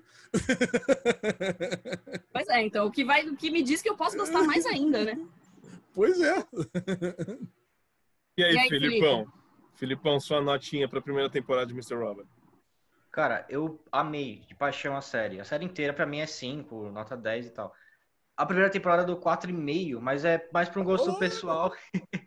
Só por causa disso que a, a Dai tinha falado, que é, tem muita loucura, essas coisas. Isso já é um gosto pessoal que eu não, não curto muito, que eu já falei lá É, em Lovecraft. É verdade. eu já não me pega muito. Mas só que a série é perfeita, não tenho o que dizer. E, e isso é só mais por causa do gosto pessoal mesmo. Mas é, cara, assiste. Assiste quem quiser, assiste, vai, vai curtir. Felipe acabou de falar que a série completa é quase 5, a primeira temporada é 4,5. O Felipe já não gosta dessas loucuras, então eu acho que a série não vai descambar pro sci-fi. Só acho isso. Só acho. Não sei. Ah, mas por que, que eles teriam tocado nesse assunto, então? Verdade, né? A lesão botou minhoca na nossa. É, ó, agora tá assim aqui, ó. E você, Dai, sua notinha? Ah, é seis. Ô, louco. Amor. Ah, muito bom, muito bom. Ah, eu gosto, mano. Eu gosto muito disso. É, foi perfeita pra mim. A galera não gosta muito de, dessas coisas, às vezes pode achar muito lento. Eu amo coisa lenta que, que instiga o seu psicológico. Eu, eu acho que eu descobri o meu, o meu gênero, assim, favorito, sabe? Principalmente depois que a gente começou a fazer o Papo de Poltrona. E é o que eu amo mesmo. Então é cinco fácil. É. A Dai, ela, é, ela ama o gênero horror, o gênero terror, e principalmente esse terror psicológico. Então, tudo que vai nessa, nesse gênero, seja terror ou não, ela vai amar, Sim. com certeza. Ah, cara, eu tava pensando aqui em, em jeitos de não dar cinco pra primeira temporada, sabia? Ah, ele adora. Ele adora. O Raul, é, olha, ele é o tirador de, de notas aqui. Juro, ele é o juro. tirador de décimos nas notas. Mas é difícil, cara, uma série tão bem trabalhada, sem, sem, sem problema nenhum pra mim, entendeu? É uma série tecnicamente perfeita, entendeu? E eu gostei, e tem isso. Se eu tivesse achado maçante, aí eu poderia tirar uma nota ou outra, porque é aquela coisa, a gente não tá aqui pra analisar tecnicamente, a gente não é crítico de nada, né? A gente gostou ou não gostou, e é isso. Eu gostei pra caramba da série, tô empolgado pra assistir as próximas temporadas. O Alesão já botou assim minhoca na nossa cabeça, a gente tá doido já pra assistir, já vamos dar play agora, não quero nem saber de mais nada. E é isso, gente. Vamos agradecendo muito bom. aqui já. E a sua nota? Ah, minha nota é 5, gente. Pô, Ah, é! Aí Pô, ele muito fala, ah, é 4.9. não duvido. não, eu não vou ser chatão, não. Não vou ser chatão, não. É só porque o Ale tá aqui, né? Ó, É. É, perfeito, muito bom, cara. Cara, que gostoso estar conversando com vocês aqui. Adorei esse papo. Pode me chamar de novo que eu venho sempre.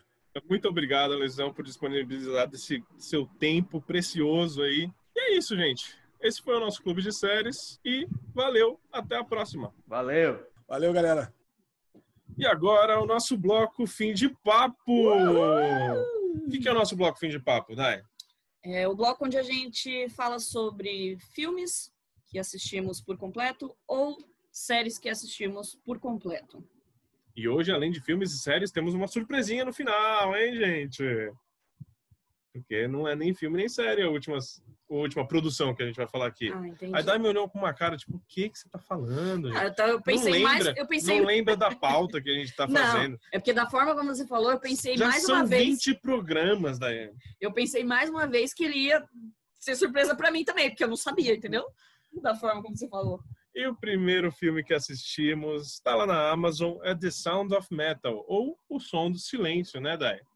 Olha, eu acho que pela primeira vez, assim, ó, na história do, do, do cinema no Brasil, o, o título em português foi mais coerente do que o, o título em inglês. É, mas, enfim, o, a trama trata de um jovem baterista que teme por seu futuro quando percebe que está gradualmente ficando surdo. Duas paixões estão em jogo: a música e a sua namorada, que é integrante da mesma banda de heavy metal que o rapaz. Muito bem. É um filme onde o seu ator principal é o Riz Ahmed, que ele é o nosso queridinho já aqui do Clube de Séries, que estrelou a série, minissérie da HBO The Night Off, que já foi uma das nossas escolhidas aqui pra gente maratonar. E ele é o ator principal dessa, sé- dessa série, não, desse filme. E pra mim manda bem, viu? Manda bem. Eu já tô dando spoiler do que eu achei, mas ele tá muito bem. E também tem a menina de Bates Motel, que é a. Eu esqueci o nome dela. Putz. O nome dela é complicadinho. É. Depois a nossa produção que não está aqui, ela procura. Mas é isso, Filipão. Você assistiu O Som do Silêncio e o que, que você achou do filminho? Cara, eu assisti e foi uma experiência muito louca, porque eu não fazia ideia sobre o que falar o filme. Sabia que era sobre rock, só que eu não fazia ideia que o cara ia ficar surdo. Não vi trailer, não vi li sinopse, não vi nada. Eles falaram pra assistir, eu, beleza, vou assistir. E quando eu comecei a assistir, eu fui ver um cara tocando bateria e uma música mó doida lá da menina tocando. Eu só fui perceber que era a menina do Bates Motel depois, cara. Eu fiquei reparando, cara, eu conheço essa menina, eu conheço essa menina. Aí eu falei, ah, é Bates Motel, só que ela tá sem sobrancelha, né? Ou ela descoloriu a sobrancelha, sei lá o que ela fez. Tava muito, muito apagada. Só a produção veio aqui com o nome dela é Olivia Cook. Eu confundi, achei que era complicado, mas não, não. É Olivia Cook, sim, ela fez Bates Motel. E aí sim, a sobrancelha dela tá descolorida, tá muito estranho aquilo. Mas prossiga, Felipe. então, e aí depois o cara ficou surdo e realmente, ele mandou muito, muito bem. É, acho muito difícil não ter pelo menos uma indicação para Oscar é, depois desse filme para ele. Gostei bastante da atuação dele. Achei um pouco lento, mas, cara, faz, faz sentido, né? Foi não tinha não tem muito diálogo, né, o, o filme. Foi mais por, por pelos gestos, foi mais pela expressão dele, pela frustração dele, todo o filme.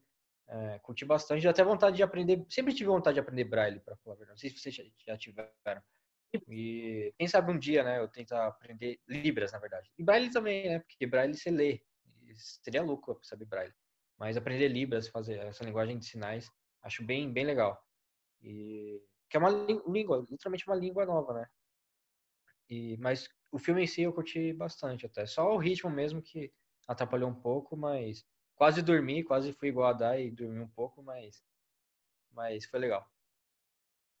É, desse eu não, não dormi não, mas pode ser que seja porque eu estava bem descansada, porque realmente ele é um pouquinho mais, mais lentinho, é muito silêncio durante muitas partes do, do filme. Mas eu gostei também pra caramba. É, esse cara aqui, nossa, é, eu acho que é, o esquema dele é, é muito os olhos também. Assim, ele, ele tem um, um atuar assim também muito com os olhos que é, é muito assim profundo, sabe? É muito forte. E eu acho que aqui nessa situação foi perfeito pro, pro ator. É, eu acho que a, a, ele também é um ator de muita sutileza também. A gente assistiu The Night Off e a gente já tinha comentado sobre isso da outra vez. E aqui também eu acho que foi a mesma coisa, assim. Ele, ele foi muito bom em transparecer, em transmitir tudo que eu acho que realmente uma pessoa que passaria por isso iria sentir, né? Ou pensar. E era muito claro. É um filme que não, quase não, não, não se tem diálogos, quase não se tem fala, mas é, tudo é muito claro. Você, você olha para ele numa cena e você sabe exatamente o que ele está pensando. E, e é isso durante o filme inteiro, assim. Desde o início, quando ele ainda conseguia ouvir, e foi muito rápido, né? O Raul ainda ficou meio com, com uma com uma dúvida, não uma dúvida, né? Mas você achou que foi muito rápido como eles introduziram, né? Essa é. questão do, da surdez dele. Até porque o, o nome do filme nos sugere que vai ser um baita filme de rock. Sim. Aí a gente estava assistindo aqui no. Era noite já, já era bem tarde. E, mano, não sei o que acontece pra gente no, no, aplicativo da Amazon. Os sons, quando tem, tipo, uns ruídos muito altos, eles ficam muito, muito estridentes, entendeu? Aí a gente tem que ficar com o telefone, o telefone, o controle remoto na mão para ficar ajustando o volume, entendeu? Eu falei, a gente falou, puta, esse filme vai ser assim, a gente vai ter que ficar ajustando o volume o tempo inteiro. Porque eu pensei que ia ser, tipo, bateria o filme inteiro, uma loucura, muito barulho, e não. Ele realmente acaba perdendo a audição muito rápido no filme. Nos primeiros 20, 30 minutos, se eu não me engano, não, já. nem isso. Nem isso, né? Nem, nem isso. isso. Ele, a gente já não tem. Porque ele só faz duas apresentações com a banda. Com a banda. Só duas, duas, dois barulhos no filme. Depois realmente é só aquela situação de falar por por gestos, linguagem de sinal. É, na, na, segunda ele já tá sem, sem audição, praticamente sem toda a audição. Tem que estar só um pouquinho. É, a gente achou que, como né, o Raul falou, a gente achou que ia ser muito assim um, uma, uma história do tipo, ah, como, como que foi ele perdendo né, essa, essa audição durante o filme. Mas aí, assim, logo que, que ele foi lá pro, para o hospital, né? Que ele foi ver o médico, que ele realmente tinha ficado surdo de vez. Ele e aí a partir daí foi tudo com ele já surdo. Então foi o filme inteiro, né? Nesse ritmo. É, realmente o, o som da bateria dele e do, do da banda em si era muito pesado, né? Então eu imaginei que realmente ia ser um filme mais assim barulhento e não foi. Por isso que eu falei da questão do nome, do título, né? Literal, e ainda mais pelo título em, em, inglês, que era The Sound of Metal, E aí, quando a gente viu aqui o som do silêncio, eu fiquei, mano, mais uma vez, olha aí o Brasil fazendo merda, né? E aí, quando a gente assistiu o filme inteiro, eu virei pra ele falei, caramba, mano, combinava muito mais, né? Porque te dá uma expectativa errada do que foi que aconteceu com a gente. The Sound of Metal me deu uma expectativa diferente do que seria. Mas sim, tudo bem, isso não é um problema. Eu acho que esse The Sound of Metal pode ser também é, um spoilerzinho do que vai acontecer sim, depois. Sim. Mas eu, eu ia falar isso é, também. Que ele acaba colocando sim, o dispositivo para ele voltar a ouvir. E pode ser ah, disso, né? The Sound of Metal. Né? Pode ser por causa disso também mas é, filme. Provavelmente é por causa disso. Mas sim, o Som do Silêncio é, é ótimo, é um ótimo nome. É um, é um dos, melhores que, dos melhores que eu já vi aí. Sim, que traduzido. o Brasil traduziu, né? Mas, meu, é incrível. Eu acho que os dois, assim, tanto a namorada dele, fizeram papéis incríveis. É, também é compreensível tudo que aconteceu com eles, né? no final ali o relacionamento deles também é, fica bem claro, mesmo eles não terem conversado sobre isso, é aquilo que eu falei, é, o filme ele não fala, ele é, ele, mas ao mesmo tempo ele é muito claro, é, e eu acho que isso já demonstra assim uma qualidade absurda que que é por isso que existem filmes, né? E, e por isso que os atores são tão bons. É, eu acho legal a mensagem, né? Óbvio que o filme que o filme conta, porque ele, meu, ele fica é, praticamente é, louco por querer fazer a cirurgia e é isso que ele precisa fazer, senão ele não vai conseguir. Por mais que ele estivesse sabendo conviver com o problema dele, né? Que ele vai lá para a comunidade de, de surdos e, e consegue passar a se comunicar, ele consegue encontrar um propósito ali no, no meio daquela comunidade, ele passa a ensinar outras crianças também a fazer algum tipo de atividade. É muito legal isso que o filme mostra também, que ele não, ele não ficou em negação, né? Ele não ficou em negação por muito tempo. Esse período dele de negação, de aceitação do problema dele foi curto, mas também foi decisivo o, a aceitação dele, a não aceitação dele, para ele fazer a cirurgia do implante, né? Só que não foi exatamente o que ele esperava que seria. Eu acho que eu acho que um pouco do, a única falha para mim que seria nessa questão aí de, de, de, roteiro seria isso, entendeu? Porque eu imagino que alguém que vai fazer uma cirurgia desse, desse porte e, e, com algo que é tão grave, estamos falando de uma pessoa que ficou completamente surda e vai passar a ouvir de alguma maneira, né? E só teve essa conversa com ele depois do implante. Então eu acho que isso para mim é meio que uma falha de roteiro, porque eu acho que ninguém no mundo, por mais que quisesse muito, não iria fazer uma cirurgia desse porte sem saber as consequências, entendeu? Porque não mostra nenhum tipo de conversa que ele teve com, com os médicos, por exemplo. Ele foi lá, marcou uma consulta é, pelo computador e, e aí nas, nas próximas cenas já mostra ele fazendo a cirurgia.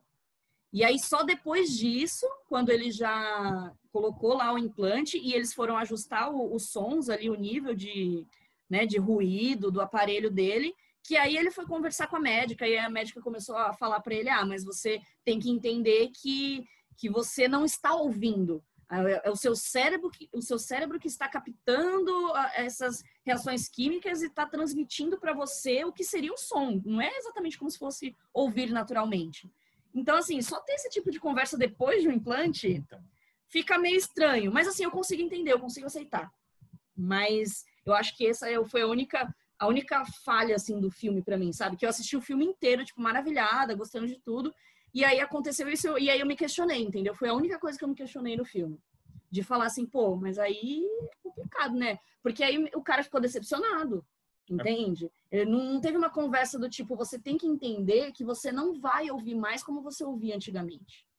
Entendeu? Não teve, não teve essa parte da escolha, sabe? Só foi é, nos demonstrado que ele queria tanto isso que ele foi lá e fez e já era.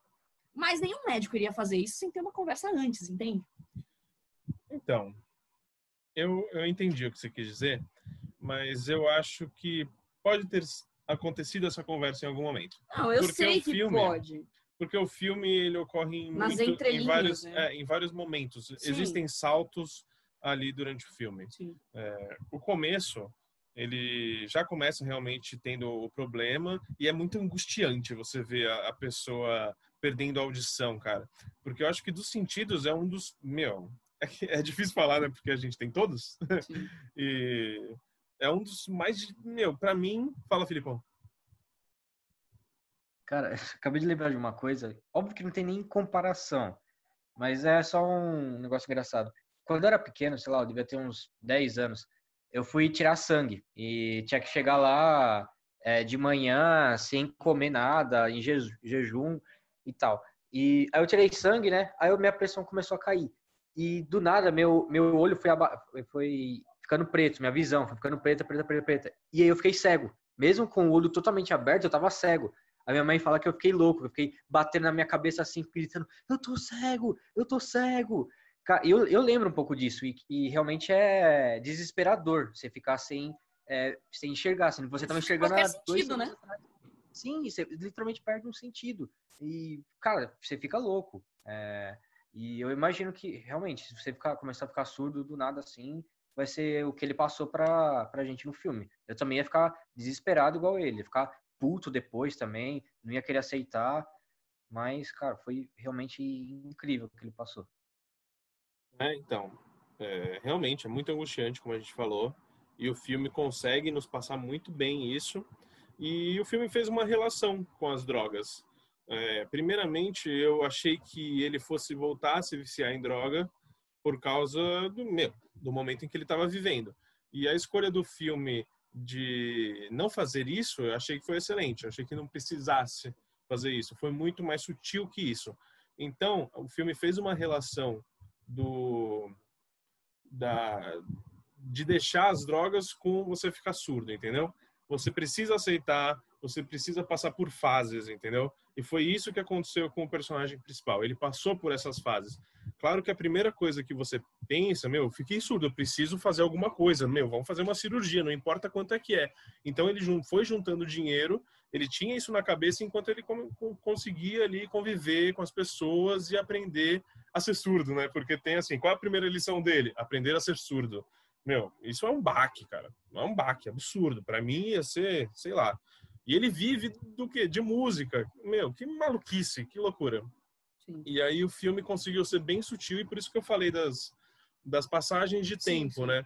O filme pode ser muito confuso em alguns momentos, porque assim, do nada ele tá mal e aí ele já consegue se comunicar em, em libras e depois ele já tá bem falando com as crianças, dando aula ali de bateria, de como bater nas coisas e sentir. Depois ele já tá vendendo as coisas para você para fazer a cirurgia, ele liga para o médico para fazer a cirurgia. E aí eu acredito que sim, tenha tido um contato entre médico e paciente de, meu, vai, vai acontecer isso, você não vai escutar como antes, vai ter um metal na sua cabeça que vai transmitir para o cérebro uma, uma informação de que você pode ouvir tal coisa, entendeu?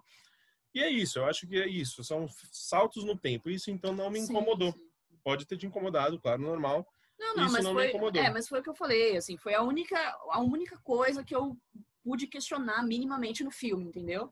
Mas não, mas eu aceito, como eu falei, eu aceito, eu entendo que teve, que e provavelmente na história, dentro da história, isso existiu. Sim. Mas eu acho que eu gostaria de ter visto. Só que se, a gente, se o filme não tivesse mostrado isso, não teria tido a mesma é, a mesma intensidade que teve no final da questão da audição dele, né, com o implante, acredito eu. Então eu consigo aceitar e entender. Só isso.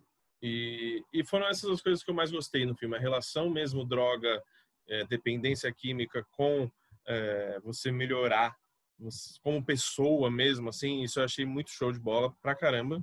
E o final do filme, que ele realmente percebeu que todo aquele negócio que ele fez na cabeça, tipo, não precisa, entendeu? Eu vou aprender a viver com o que eu tenho, porque isso não é uma deficiência que nem o pessoal lá falava, entendeu? Ele foi expulso daquilo, daquele lugar, porque ele via aquilo como uma deficiência, entendeu? Aí ele percebeu ali no final do filme o corte, eu achei perfeito, eu achei muito bom aquele Lindo. corte, Nossa. foi muito bonito, ele vendo, ele saindo daquela festa com um monte de gente falando, não, e aqueles barulhos, Os gente. barulhos, ensurdecedores mesmo. Perturbador. É. é. E, e, o cara, tipo, ele passou literalmente do, do silêncio para sons extremamente metalizados, metalizados estridentes. É, e o que é muito grave não é quase é, escutar, né? Ele não conseguia escutar o que era muito grave, mas o que era muito agudo era absurdo. É, ele não podia. E não tinha e- como regular isso direito, né? Não, ou era uma coisa ou era outra.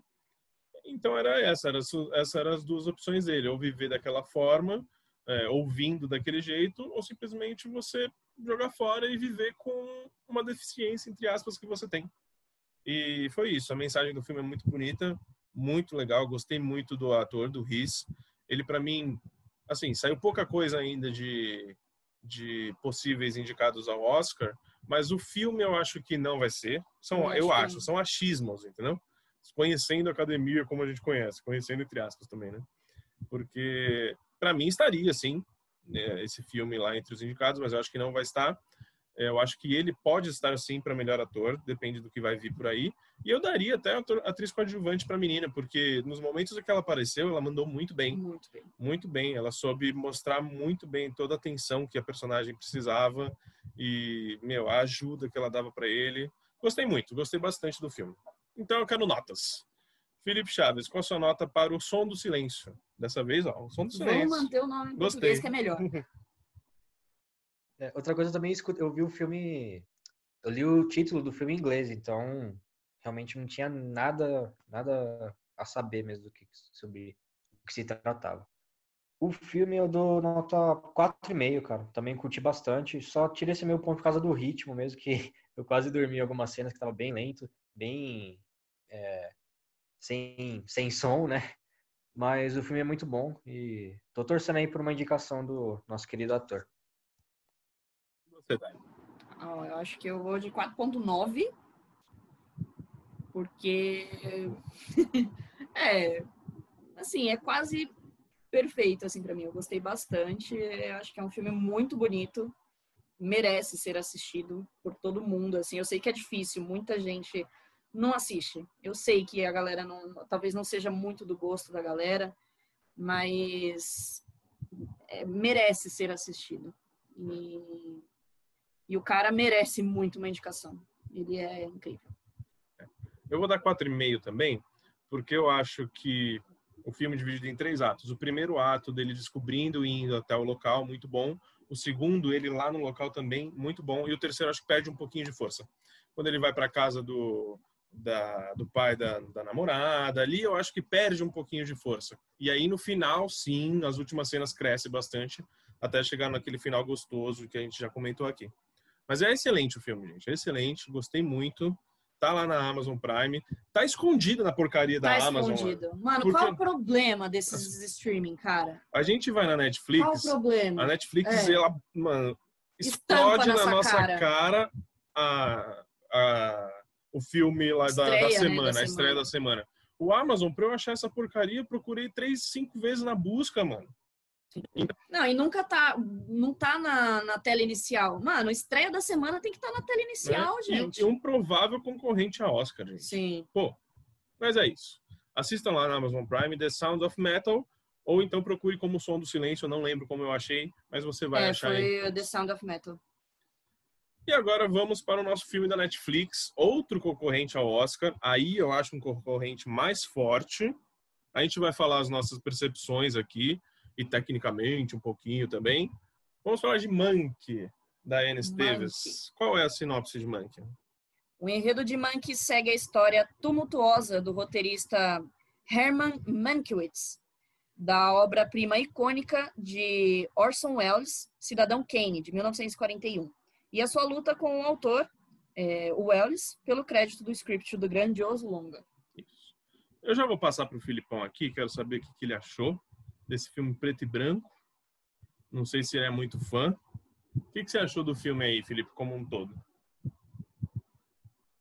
Antes de começar falando isso, eu quero ter uma confissão a fazer. Nunca assisti Cidadão, Nunca assisti Cidadão Kane. Não sei se Ah. você já. Nossa, fiquei com medo agora. Mas isso é uma outra coisa que eu queria falar. Você não precisa assistir Cidadão Não. Kane para assistir Mank. Porém, Ah, Calma. então, é isso que eu ia Não é falar. assim, não é assim Porém, se você assistir o Cidadão Kane, você vai curtir muito mais o filme. exatamente. Exatamente. Era, isso que, era esse ponto que eu queria chegar. Como eu nunca vi Cidadão Kane, eu não consegui curtir o filme. Então, eu, tipo, eu sentia que eu tava perdendo muita coisa. É, Muitos, tipo, nomes que eles falavam, eu sentia que eu tava perdendo, muitas coisas.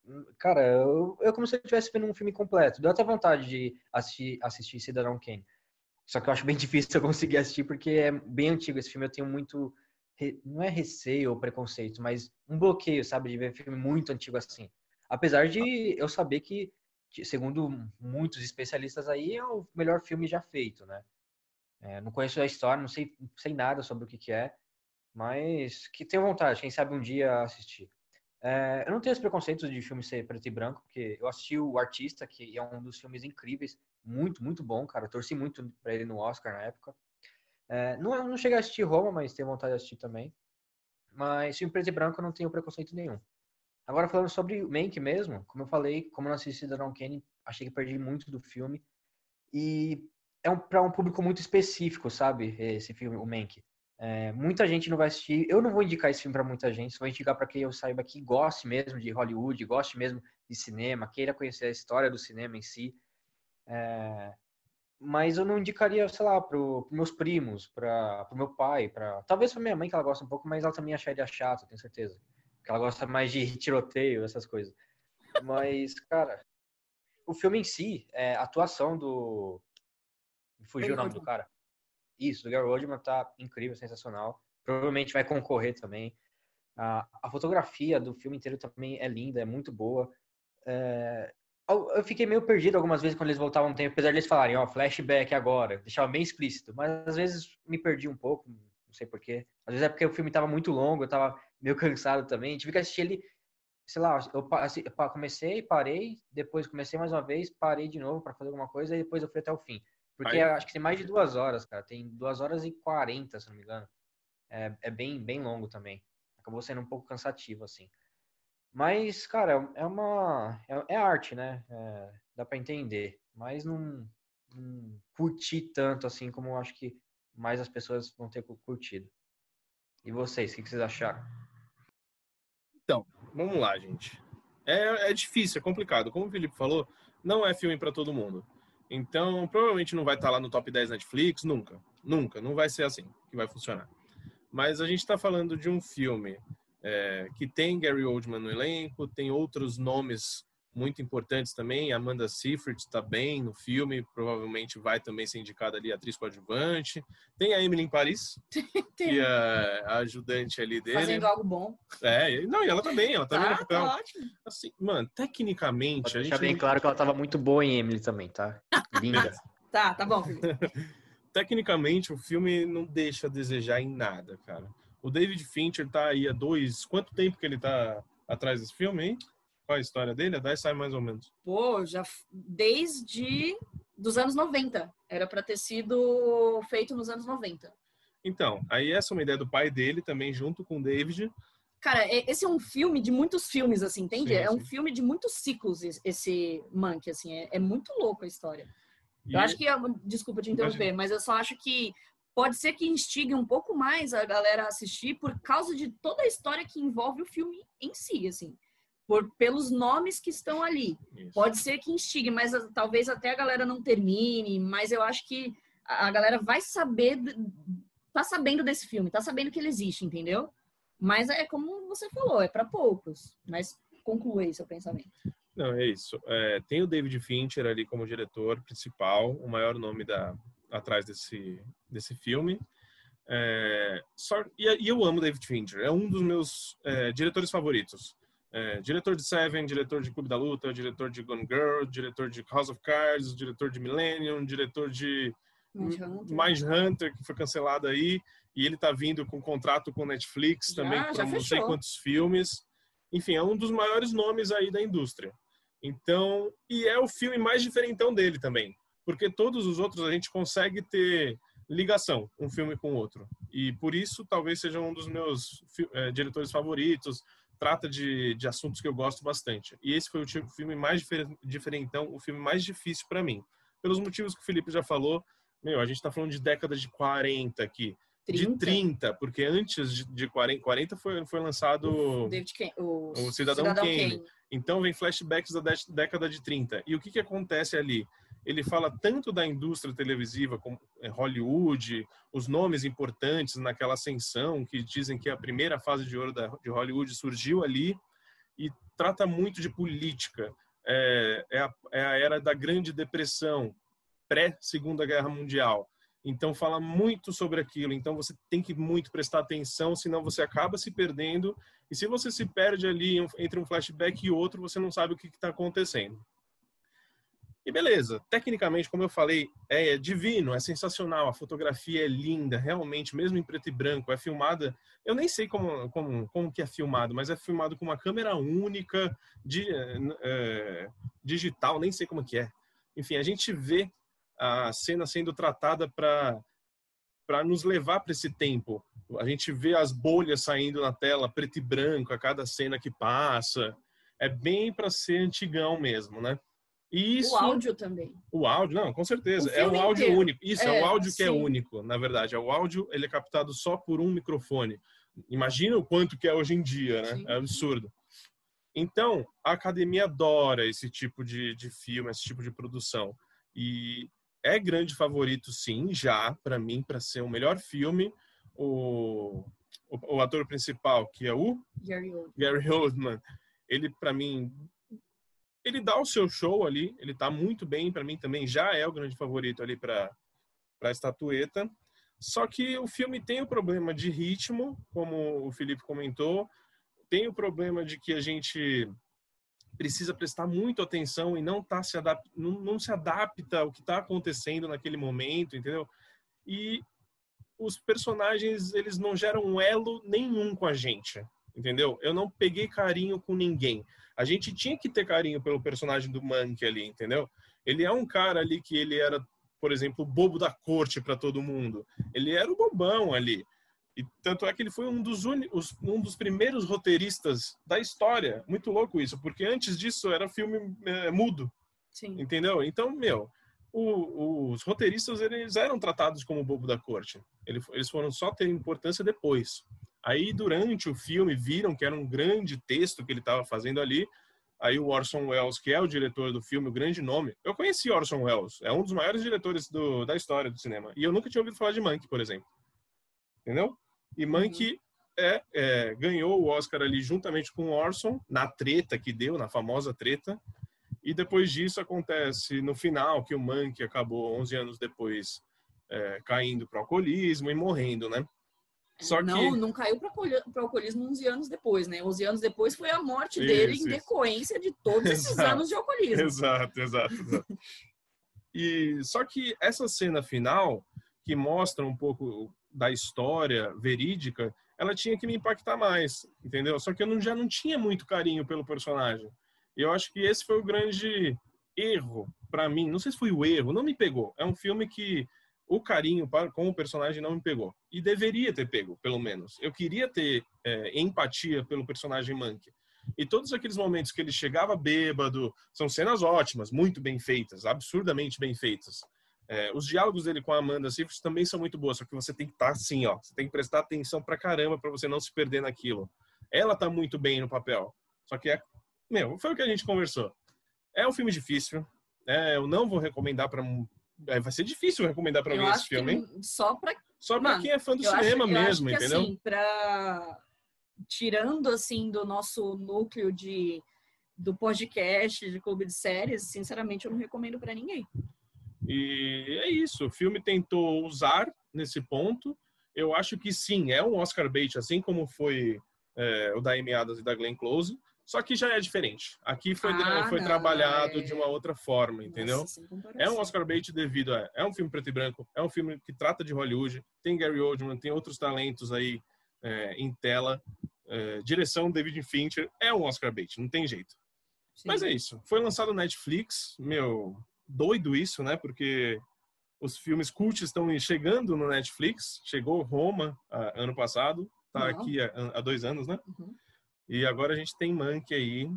Legal, bacana. E você, Dai, o que, que você achou? Já falei demais. Não, não falo bem. Eu, basicamente eu concordo.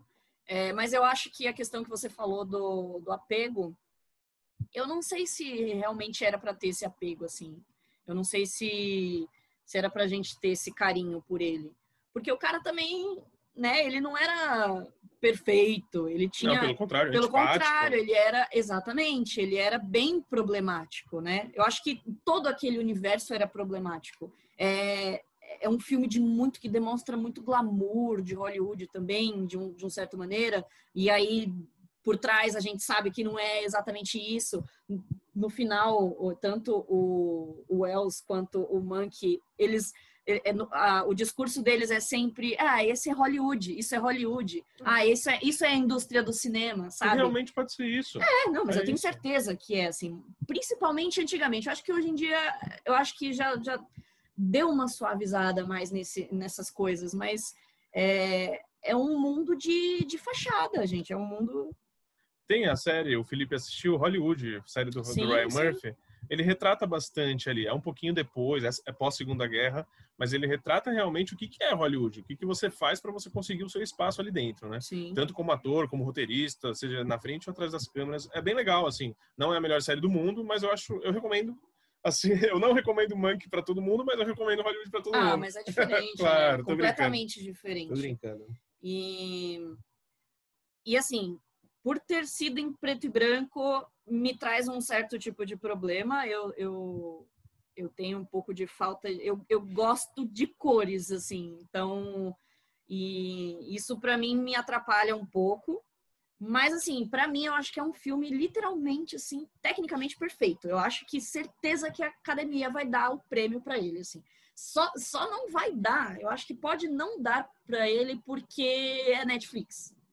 É, não sei, vamos ver, Entendeu? vamos ver o que, que vai Mas sair. enfim, é, é, é o ano de loucura, né? Vamos ver como é que vai ser. Mas assim, pra mim é, é, é filme pra ser Oscar assim em todas as categorias, de verdade. Porque de roteiro, né? O que, que inclusive foi o roteiro de- do pai do David Fincher, é, que ele já tinha, eu acho que ele era ele fazia parte do, do, do meio, assim, jornalista, roteirista, mas ele não fazia filmes. Eu acho que esse foi o único filme dele que foi já feito e por causa do David, né, que resolveu fazer, porque em 1990, acho, teve algum problema aí que acabou não sendo feito. E aí o David resolveu fazer. Estão falando que é o filme mais pessoal dele por causa disso, entendeu?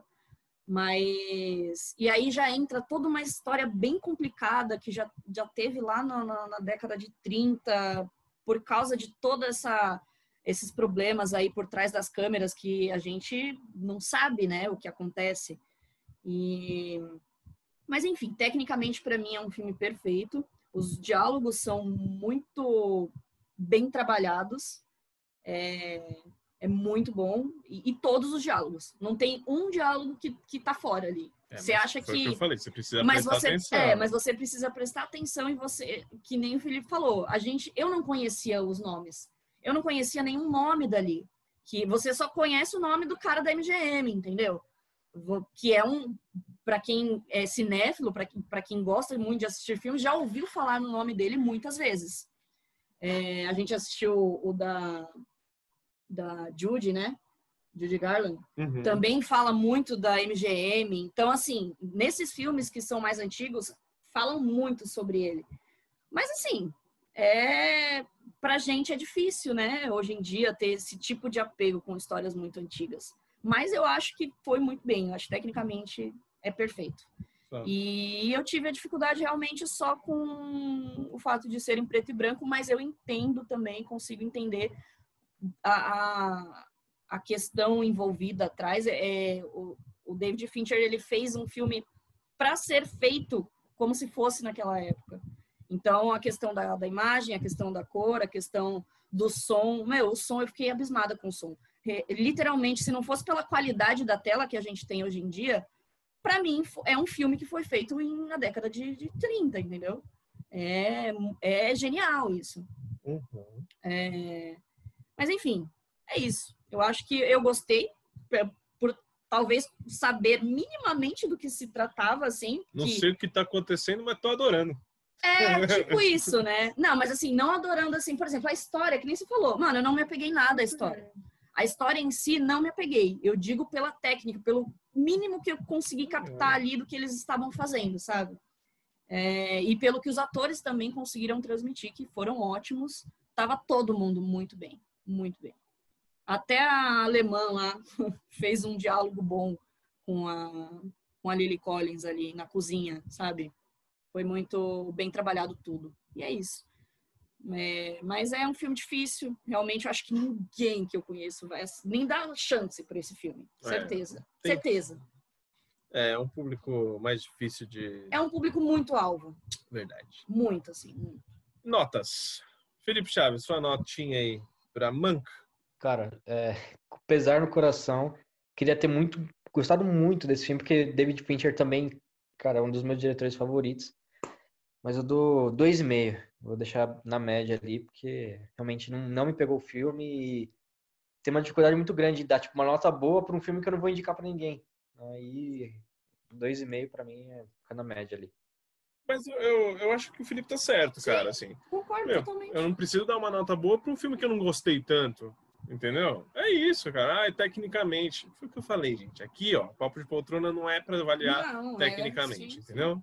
A gente já falou de aspectos técnicos, a gente sim. comentou. Excelente, nota 10. Mas vamos lá. Daiane Esteves. Ai, olha, acho que eu vou de três, vai. Muito bom. É, então, é, é difícil dar nota, É realmente. difícil. eu acho que é o porque- filme mais difícil para dar nota para mim. É. Porque eu, é aquela coisa, eu sei o quanto é bom o filme, mas é, o não conhecer a história a fundo dificulta isso. Então é difícil dar nota. Então, eu só dei dois e meio realmente por causa do, do aspecto técnico. Porque eu consigo assistir o filme e ver o quão grande ele foi, o quão grande ele é, todas essas partes. Mas fosse só, sei lá, pelo aspecto entretenimento, eu daria um e meio. Assim, sim, totalmente Hum. concordo. O que não é um erro, gente. Não, não é. É, ai, pode estar vindo aqui os críticos de cinema daqui a pouco enchendo nosso saco, mas ah, desculpa, gente. Foi o que eu falei, é um filme que é uma aula de cinema, gente. É uma aula de Isso, cinema. Se exatamente. você curte é, essa história de Hollywood e entende um pouco sobre de trás das câmeras, esse filme é para você, cara. E, e, e o histórico também, né? Também. Porque assim, é legal que o filme aborda outras coisas também, é, aspectos sociais. Eles falam de socialismo, comuni- comunismo, né? É, religioso. É, eles têm ali várias conversas ali sobre, sobre judeus também. É, meu, é, é tudo. Eles têm. ele- é foda isso, porque eles têm muito conteúdo, um conteúdo muito vasto dentro de um único filme. Tem várias camadas, várias vertentes. Só que é muito histórico, é muito antigo, eu acho que também para nossa geração, assim, sabe? é difícil. É difícil, porque é, eles falando também o nome lá dos políticos, era muito nome. É, Era, eles utilizavam também de muito nome, na, nomes de pessoas reais, que a gente, mano, não sabe, né? Então, acaba tendo pouco entretenimento pra gente, realmente. Tem até fake news, né? Na política também, os caras produzindo fake Sim. news lá naquela época. Exatamente, é genial essa parte, é muito boa essa parte. Uhum. É isso, gente. A gente analisou aqui aspectos técnicos e como, como vocês estão ouvindo, cara. É incrível, é sensacional. Mas para mim faltou um pouquinho de, de coração, de alma. Aqui é literalmente, nossa, incrível, nota 2. É, mas é, é tipo isso, né? Muito doido É isso, doido, mas é é, doido. é isso. Eu vou dar nota 3,5 inicialmente. Eu quero rever esse filme. Eu vou, essa semana eu vou ler coisa, eu não li nada sobre. Eu não vi crítica, nem nada. Eu vou querer ver algumas críticas aí que possam dar uma expandida na Clareada, minha né? mente aí. Eu vou ler um pouquinho sobre o assunto também e eu vou querer rever esse filme mais pra frente para ver se minha percepção muda. Provavelmente vai mudar, sim, tenho certeza. Mas é isso. Se você gosta de Hollywood, se você gosta de cinema, cinema aquele Cult, cinema né? cru Raiz. mesmo, raiz, você vai gostar de Monk. Tem ótimas atuações também, se você se apega a, a ator, Gary Oldman tá ótimo, tá muito bem, como sempre, na verdade. Ele ganhou um Oscar há poucos anos, há menos de cinco anos ele ganhou um Oscar aí, ele pode ganhar mais um, tenho certeza. E se for os dois indicados que a gente falou, Gary Oldman e o, e o Riz Ahmed, coitado do Riz Ahmed, infelizmente. Mas é isso, gente. Esse foi Monk. Assistam, está lá no Netflix. E agora vamos falar de Hamilton! Está começando mais um papo de poltrona. Estamos começando mais um papo. Você tá rápido, você tá rápido, você tá muito rápido. Você tem que acompanhar o beat. Desculpa, gente. E vamos lá, assistimos Hamilton, o um musical que está lá disponível no Disney Plus. Assinamos o Disney Plus essa semana. Disney Plus. Assinamos o Disney Plus essa semana. Já tivemos aqueles nossos sete dias gratuitos. Grátis. E a gente largou mão porque a gente não tem ainda o conteúdo que esperamos. Sim. Concorda, Dai? Foi especialmente para assistir Hamilton. Só que aí a gente deu play lá, Hamilton, Disney Plus ainda não tinha legenda em português. É, só tinha legenda em inglês. só tinha legenda em inglês. Eu vi algumas declarações do Lin-Manuel Miranda, que é o, o, gênio por trás dessa obra aí, e o ator principal. Sim. É, ele falou que tá chegando já a legenda em espanhol e em português, gente. Esperem. Vai chegar. E o que, que é Hamilton? Diane Esteves. Hamilton é, é um filme, né? De uma versão filme de um musical que conta a história da América por vozes americanas. É, por meio da história de um dos principais fundadores americanos e primeiro secretário do Tesouro, Alexander Hamilton, a trilha sonora que mistura hip hop, jazz, R&B, é, revoluciona o teatro é, na Broadway e foi transmitida em junho de 2016, né? A, a essa, peça essa, essa versão que está na Disney Plus é de junho de 2016. A peça estrelou em 2015, em 2016 chegou na Broadway. E eu quero dizer uma coisa, quando eu estava lá na Filadélfia, fazendo meus rolês, hum. minhas viagens, eu estava lá na Filadélfia e tinha um pôster que pegava tipo um quarteirão inteiro dizendo que tinha chegado Hamilton em, lá na Filadélfia. Isso foi em 2018. Foi 2018 né? E foi em 2018. Para você ver a força que já tinha essa peça. E eu fui procurar depois, a peça ganhou todos os prêmios possíveis e imagináveis. E agora ela chegou no Disney Plus e por isso que ela voltou com tudo, cara. Tá absurdo isso, tá absurdo. Ah, quando a, a peça Hamilton estreou na Disney Plus, na semana o, o soundtrack da peça no Spotify foi um dos mais baixados naquela semana. Olha que maluquice isso. A gente está falando de um soundtrack de uma de, um, de uma peça teatral. Sim. Né? E de cinco anos atrás, né? Exato. E ainda vai dar muito pano para manga aí, porque tão, ah, vão legendar ainda. É, Filipão, você que a gente obrigou a assistir Hamilton essa, essa semana, né? A gente, semana passada a gente já estava assistindo, já falei, Felipe, a gente precisa colocar na pauta esse bagulho. Você vai assistir para a próxima semana. Assistiu? Assisti, só não tudo de uma vez, cara, porque três, três horas quase. quase três horas, velho. É complicado. Mas, cara, é, eu fiquei tipo, impressionado, fiquei de boca aberta desde o começo, porque é, é sem palavras, é, é, incrível, incrível, totalmente incrível. Eu tô com muita vontade de ir num, num teatro ver um musical, que eu nunca fiz isso e tenho muito, muita vontade para saber como que é, para ver de perto, né, cara? Que dá muita vontade de aprender a cantar, de aprender a atuar, ficar fazendo o que eles faziam lá no palco. Que Falei para Dai que eu ia entrar numa, na escolinha de atores. Falei para Dai. Ela não acreditou, mas eu vou ainda. cara, eu entro junto, velho. Vamos nessa, porque é muito, muito louco, muito louco mesmo.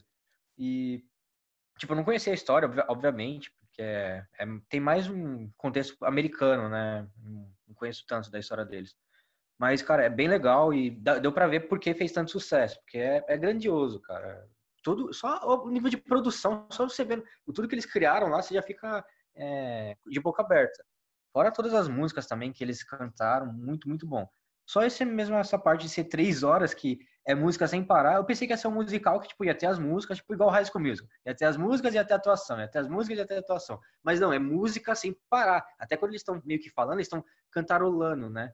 É, mas mesmo assim, cara, é, é, incrível, muito bom. E essa sim eu indico para todo mundo. Mesmo que eu acho que talvez não vá gostar tanto, eu vou indicar, porque realmente é muito bom. Esse é aquele típico caso em que mesmo quem eu sei que não gosta de musical, por exemplo, eu vou indicar. Eu vou indicar e falar, pelo amor de Deus. É que isso aí transcende as transcende. coisas que você já sabe Nossa. e entende, entendeu? Nossa. É talento, é talento puro, cara. Foi o que eu falei. Se eu fosse, se eu quisesse ser um ator, eu ia querer ser ator de teatro, cara. Olha o que esses caras fizeram ali. E tem rostos conhecidos naquela, Muitos. naquele elenco. Além do Lin-Manuel Miranda, que ele é uma das estrelas de His Dark Materials, que a gente assiste, tem outros também. Tem um rapaz que faz Blackish, que é o, é o francês lá, eu esqueço o nome dele, o Lafayette. Que ele faz uns Sim. rap, mano, nossa! Fala aí, Felipe. O Rei, mano. Quando o Rei apareceu, eu falei, mano, não é possível que é esse cara. É o ator do Mind Hunter. Você percebeu, né, Raul? Sim, sim. Ele já fez muitos. Ele fez também. Ele participou de Glee também. Eu fui pesquisar depois a vida dele, ele fez vários musicais já também. Sim, sim. Então, Todos eles ali. É, Eu também não sabia, mas a, a atriz também que faz a Angélica, ela também é atriz de musical também, sabe? Tipo, todos eles, os nomes, aí você vai ver lá, eles são. ah, Tipo, assim, muitos atores a gente sabe que canta, por exemplo. mas a Angélica, gente. Não, mano. A Angélica, Mano. pra mim, é a melhor ali, a- a- disparada, cara, disparada. Não disparada porque, assim, tem muitos talentos. É, não, é, porque assim, muita gente. esse, esse. Nossa, eu, eu não consigo nem falar do que foi assistir isso, cara. É que a gente é é muito doido, porque são assim, é um musical de três horas, tem a primeira uma hora e meia, aí ele dá aquela pausinha de um minuto pra gente dar uma É, são, só respirada. tem dois atos, né? É, tem dois atos. Não, natural, normal que tenha. Claro que a pausa no teatro deve ter sido 15, 20 minutos. Então a, a peça durou mais de três horas, né? Sim. Mas, meu, eu- o que eu queria estar nesse, Nossa. nessa peça, nessa plateia, é, é absurdo. Eu quero que essa peça venha para o Brasil, só que vai ser muito difícil, porque é um contexto muito americano. Ele fala sobre a independência dos Estados Unidos. E o primeiro ato, que apresenta o Alexander Hamilton, ele é muito gostoso de assistir, é muito fácil de assistir. Então a gente vai pegando os elementos e vai conseguindo encaixar. Tem a parte romântica dele, que ele vai se casando, e tem a parte já política e da guerra, a gente consegue entender. Quando foi pro segundo ato, eu tive um, um probleminha ali. Que foi De quando. compreensão? Não de compreensão, de. A gente tive um probleminha mesmo de, de, ter, de gostar Ah, tá. entendeu? Porque já veio o Thomas Jefferson, que era o. E, e, tipo, os, os personagens, os atores mudaram, né? Foram fazer outros personagens. Isso também O deu um bugzinho na minha mesmo- mente. O mesmo ator fizeram dois personagens, né? Por exemplo, o Lafayette, no primeiro ato, fez o Thomas Jefferson no segundo, no segundo ato. E assim, sensacional. É, é difícil falar quando a gente gosta muito das coisas, né? Nossa, é muito difícil. É tão mais Porque eu não- fácil a não gente sei. criticar, gente. É tão mais fácil a gente criticar. É porque, nossa, é, é perfeito. Pra mim é, é perfeito de tudo, assim. Mas a, a, eu queria falar do segundo Desculpa, ato. é que o primeiro ele já está ali junto com George Washington, ele é o vice dele e eles conseguem a independência dos Estados Unidos. E o que é legal é que tipo não tem cenas de guerra. Não, é, Tipo, existe a dança ali, o musical é que encena encena a guerra, assim, guerra. os, os casacas vermelhas lá, né? Meu, sensacional. E aí o segundo ato já é um ato um pouco mais político, onde ele vai virar um secretário do Tesouro e a gente tem que entender um pouco mais ali de política. Mas não deixa de ser incrível ainda. E vamos lá, atores, é, personagens. Primeiro Hamilton, Lin-Manuel Miranda. Ele claramente não é um dançarino profissional. Não. Dentre todos ali, é o menos talentoso nisso, gente. Deixa eu falar. Porra, é o cara é o criador Sim. do bagulho todo. Ele escreveu Ele a peça escreveu o inteira. bagulho, mano. Ele Atuou, cantou. atuou, é o ator prin- principal. Assim, A ele, gente é- ele é o melhor cantor? Não, não, Não. é. Mas não importa, Não cara. importa, ele não importa. O carisma que É, ele que passa é inacreditável, assim. E agora sobre cantores, a gente tem a Angélica, que é a, a, a irmã que ele acabou não casando, né?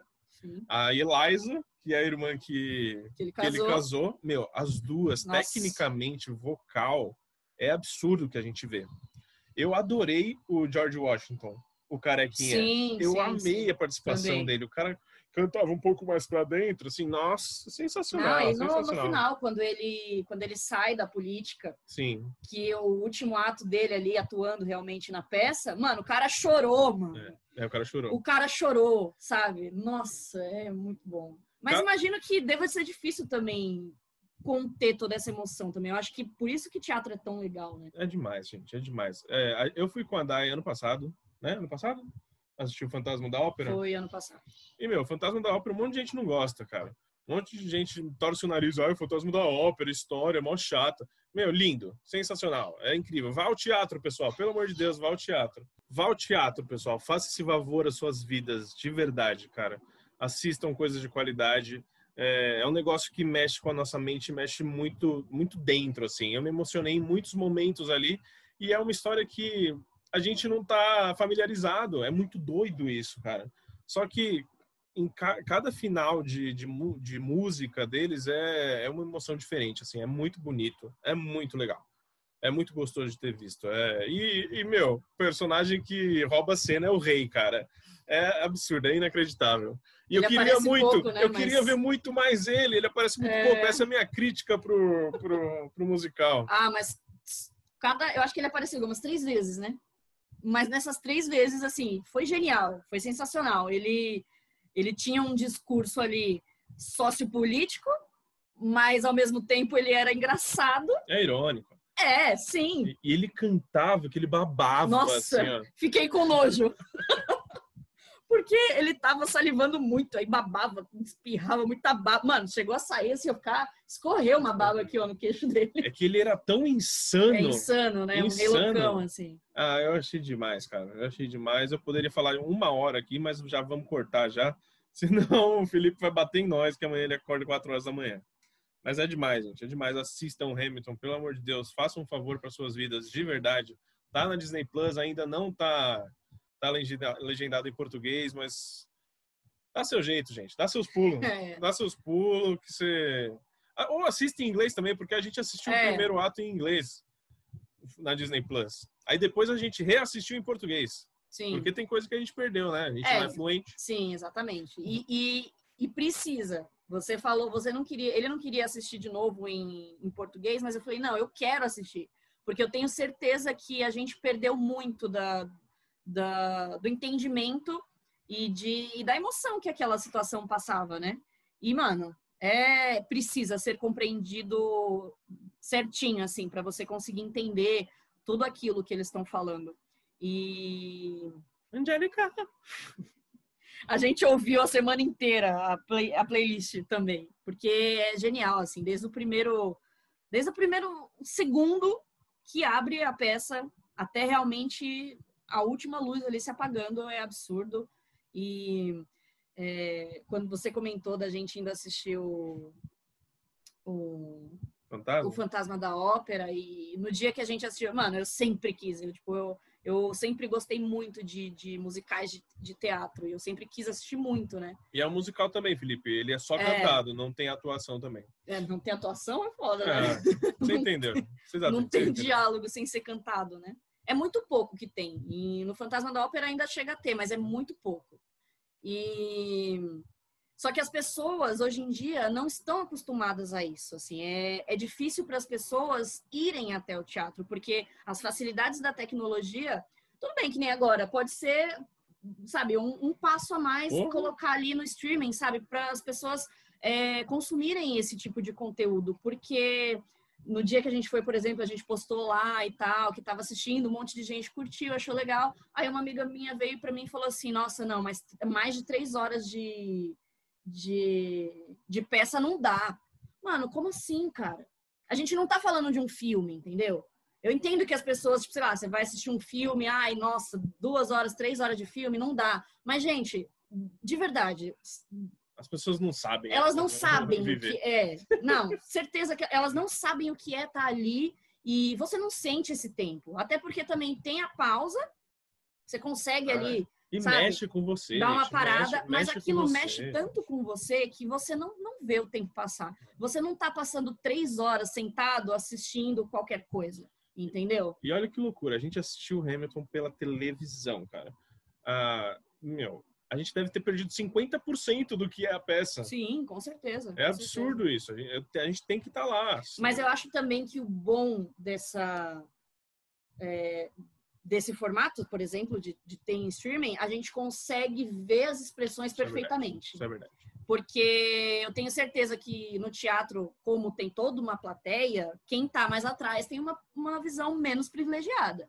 Então, você não consegue ver exatamente as expressões dos atores. E nesse caso, por exemplo, de Hamilton, mano, a gente viu a veia da Angélica pulsando aqui, ó, entendeu? No pescoço dela. E o que foi aquela, aquela cena? Para mim, tem, tem duas, duas cenas que são, assim, chave na peça, que para mim é o ponto alto, que é do do rebobinar, que é quando a Angélica faz o, o, o brinde no casamento do Hamilton.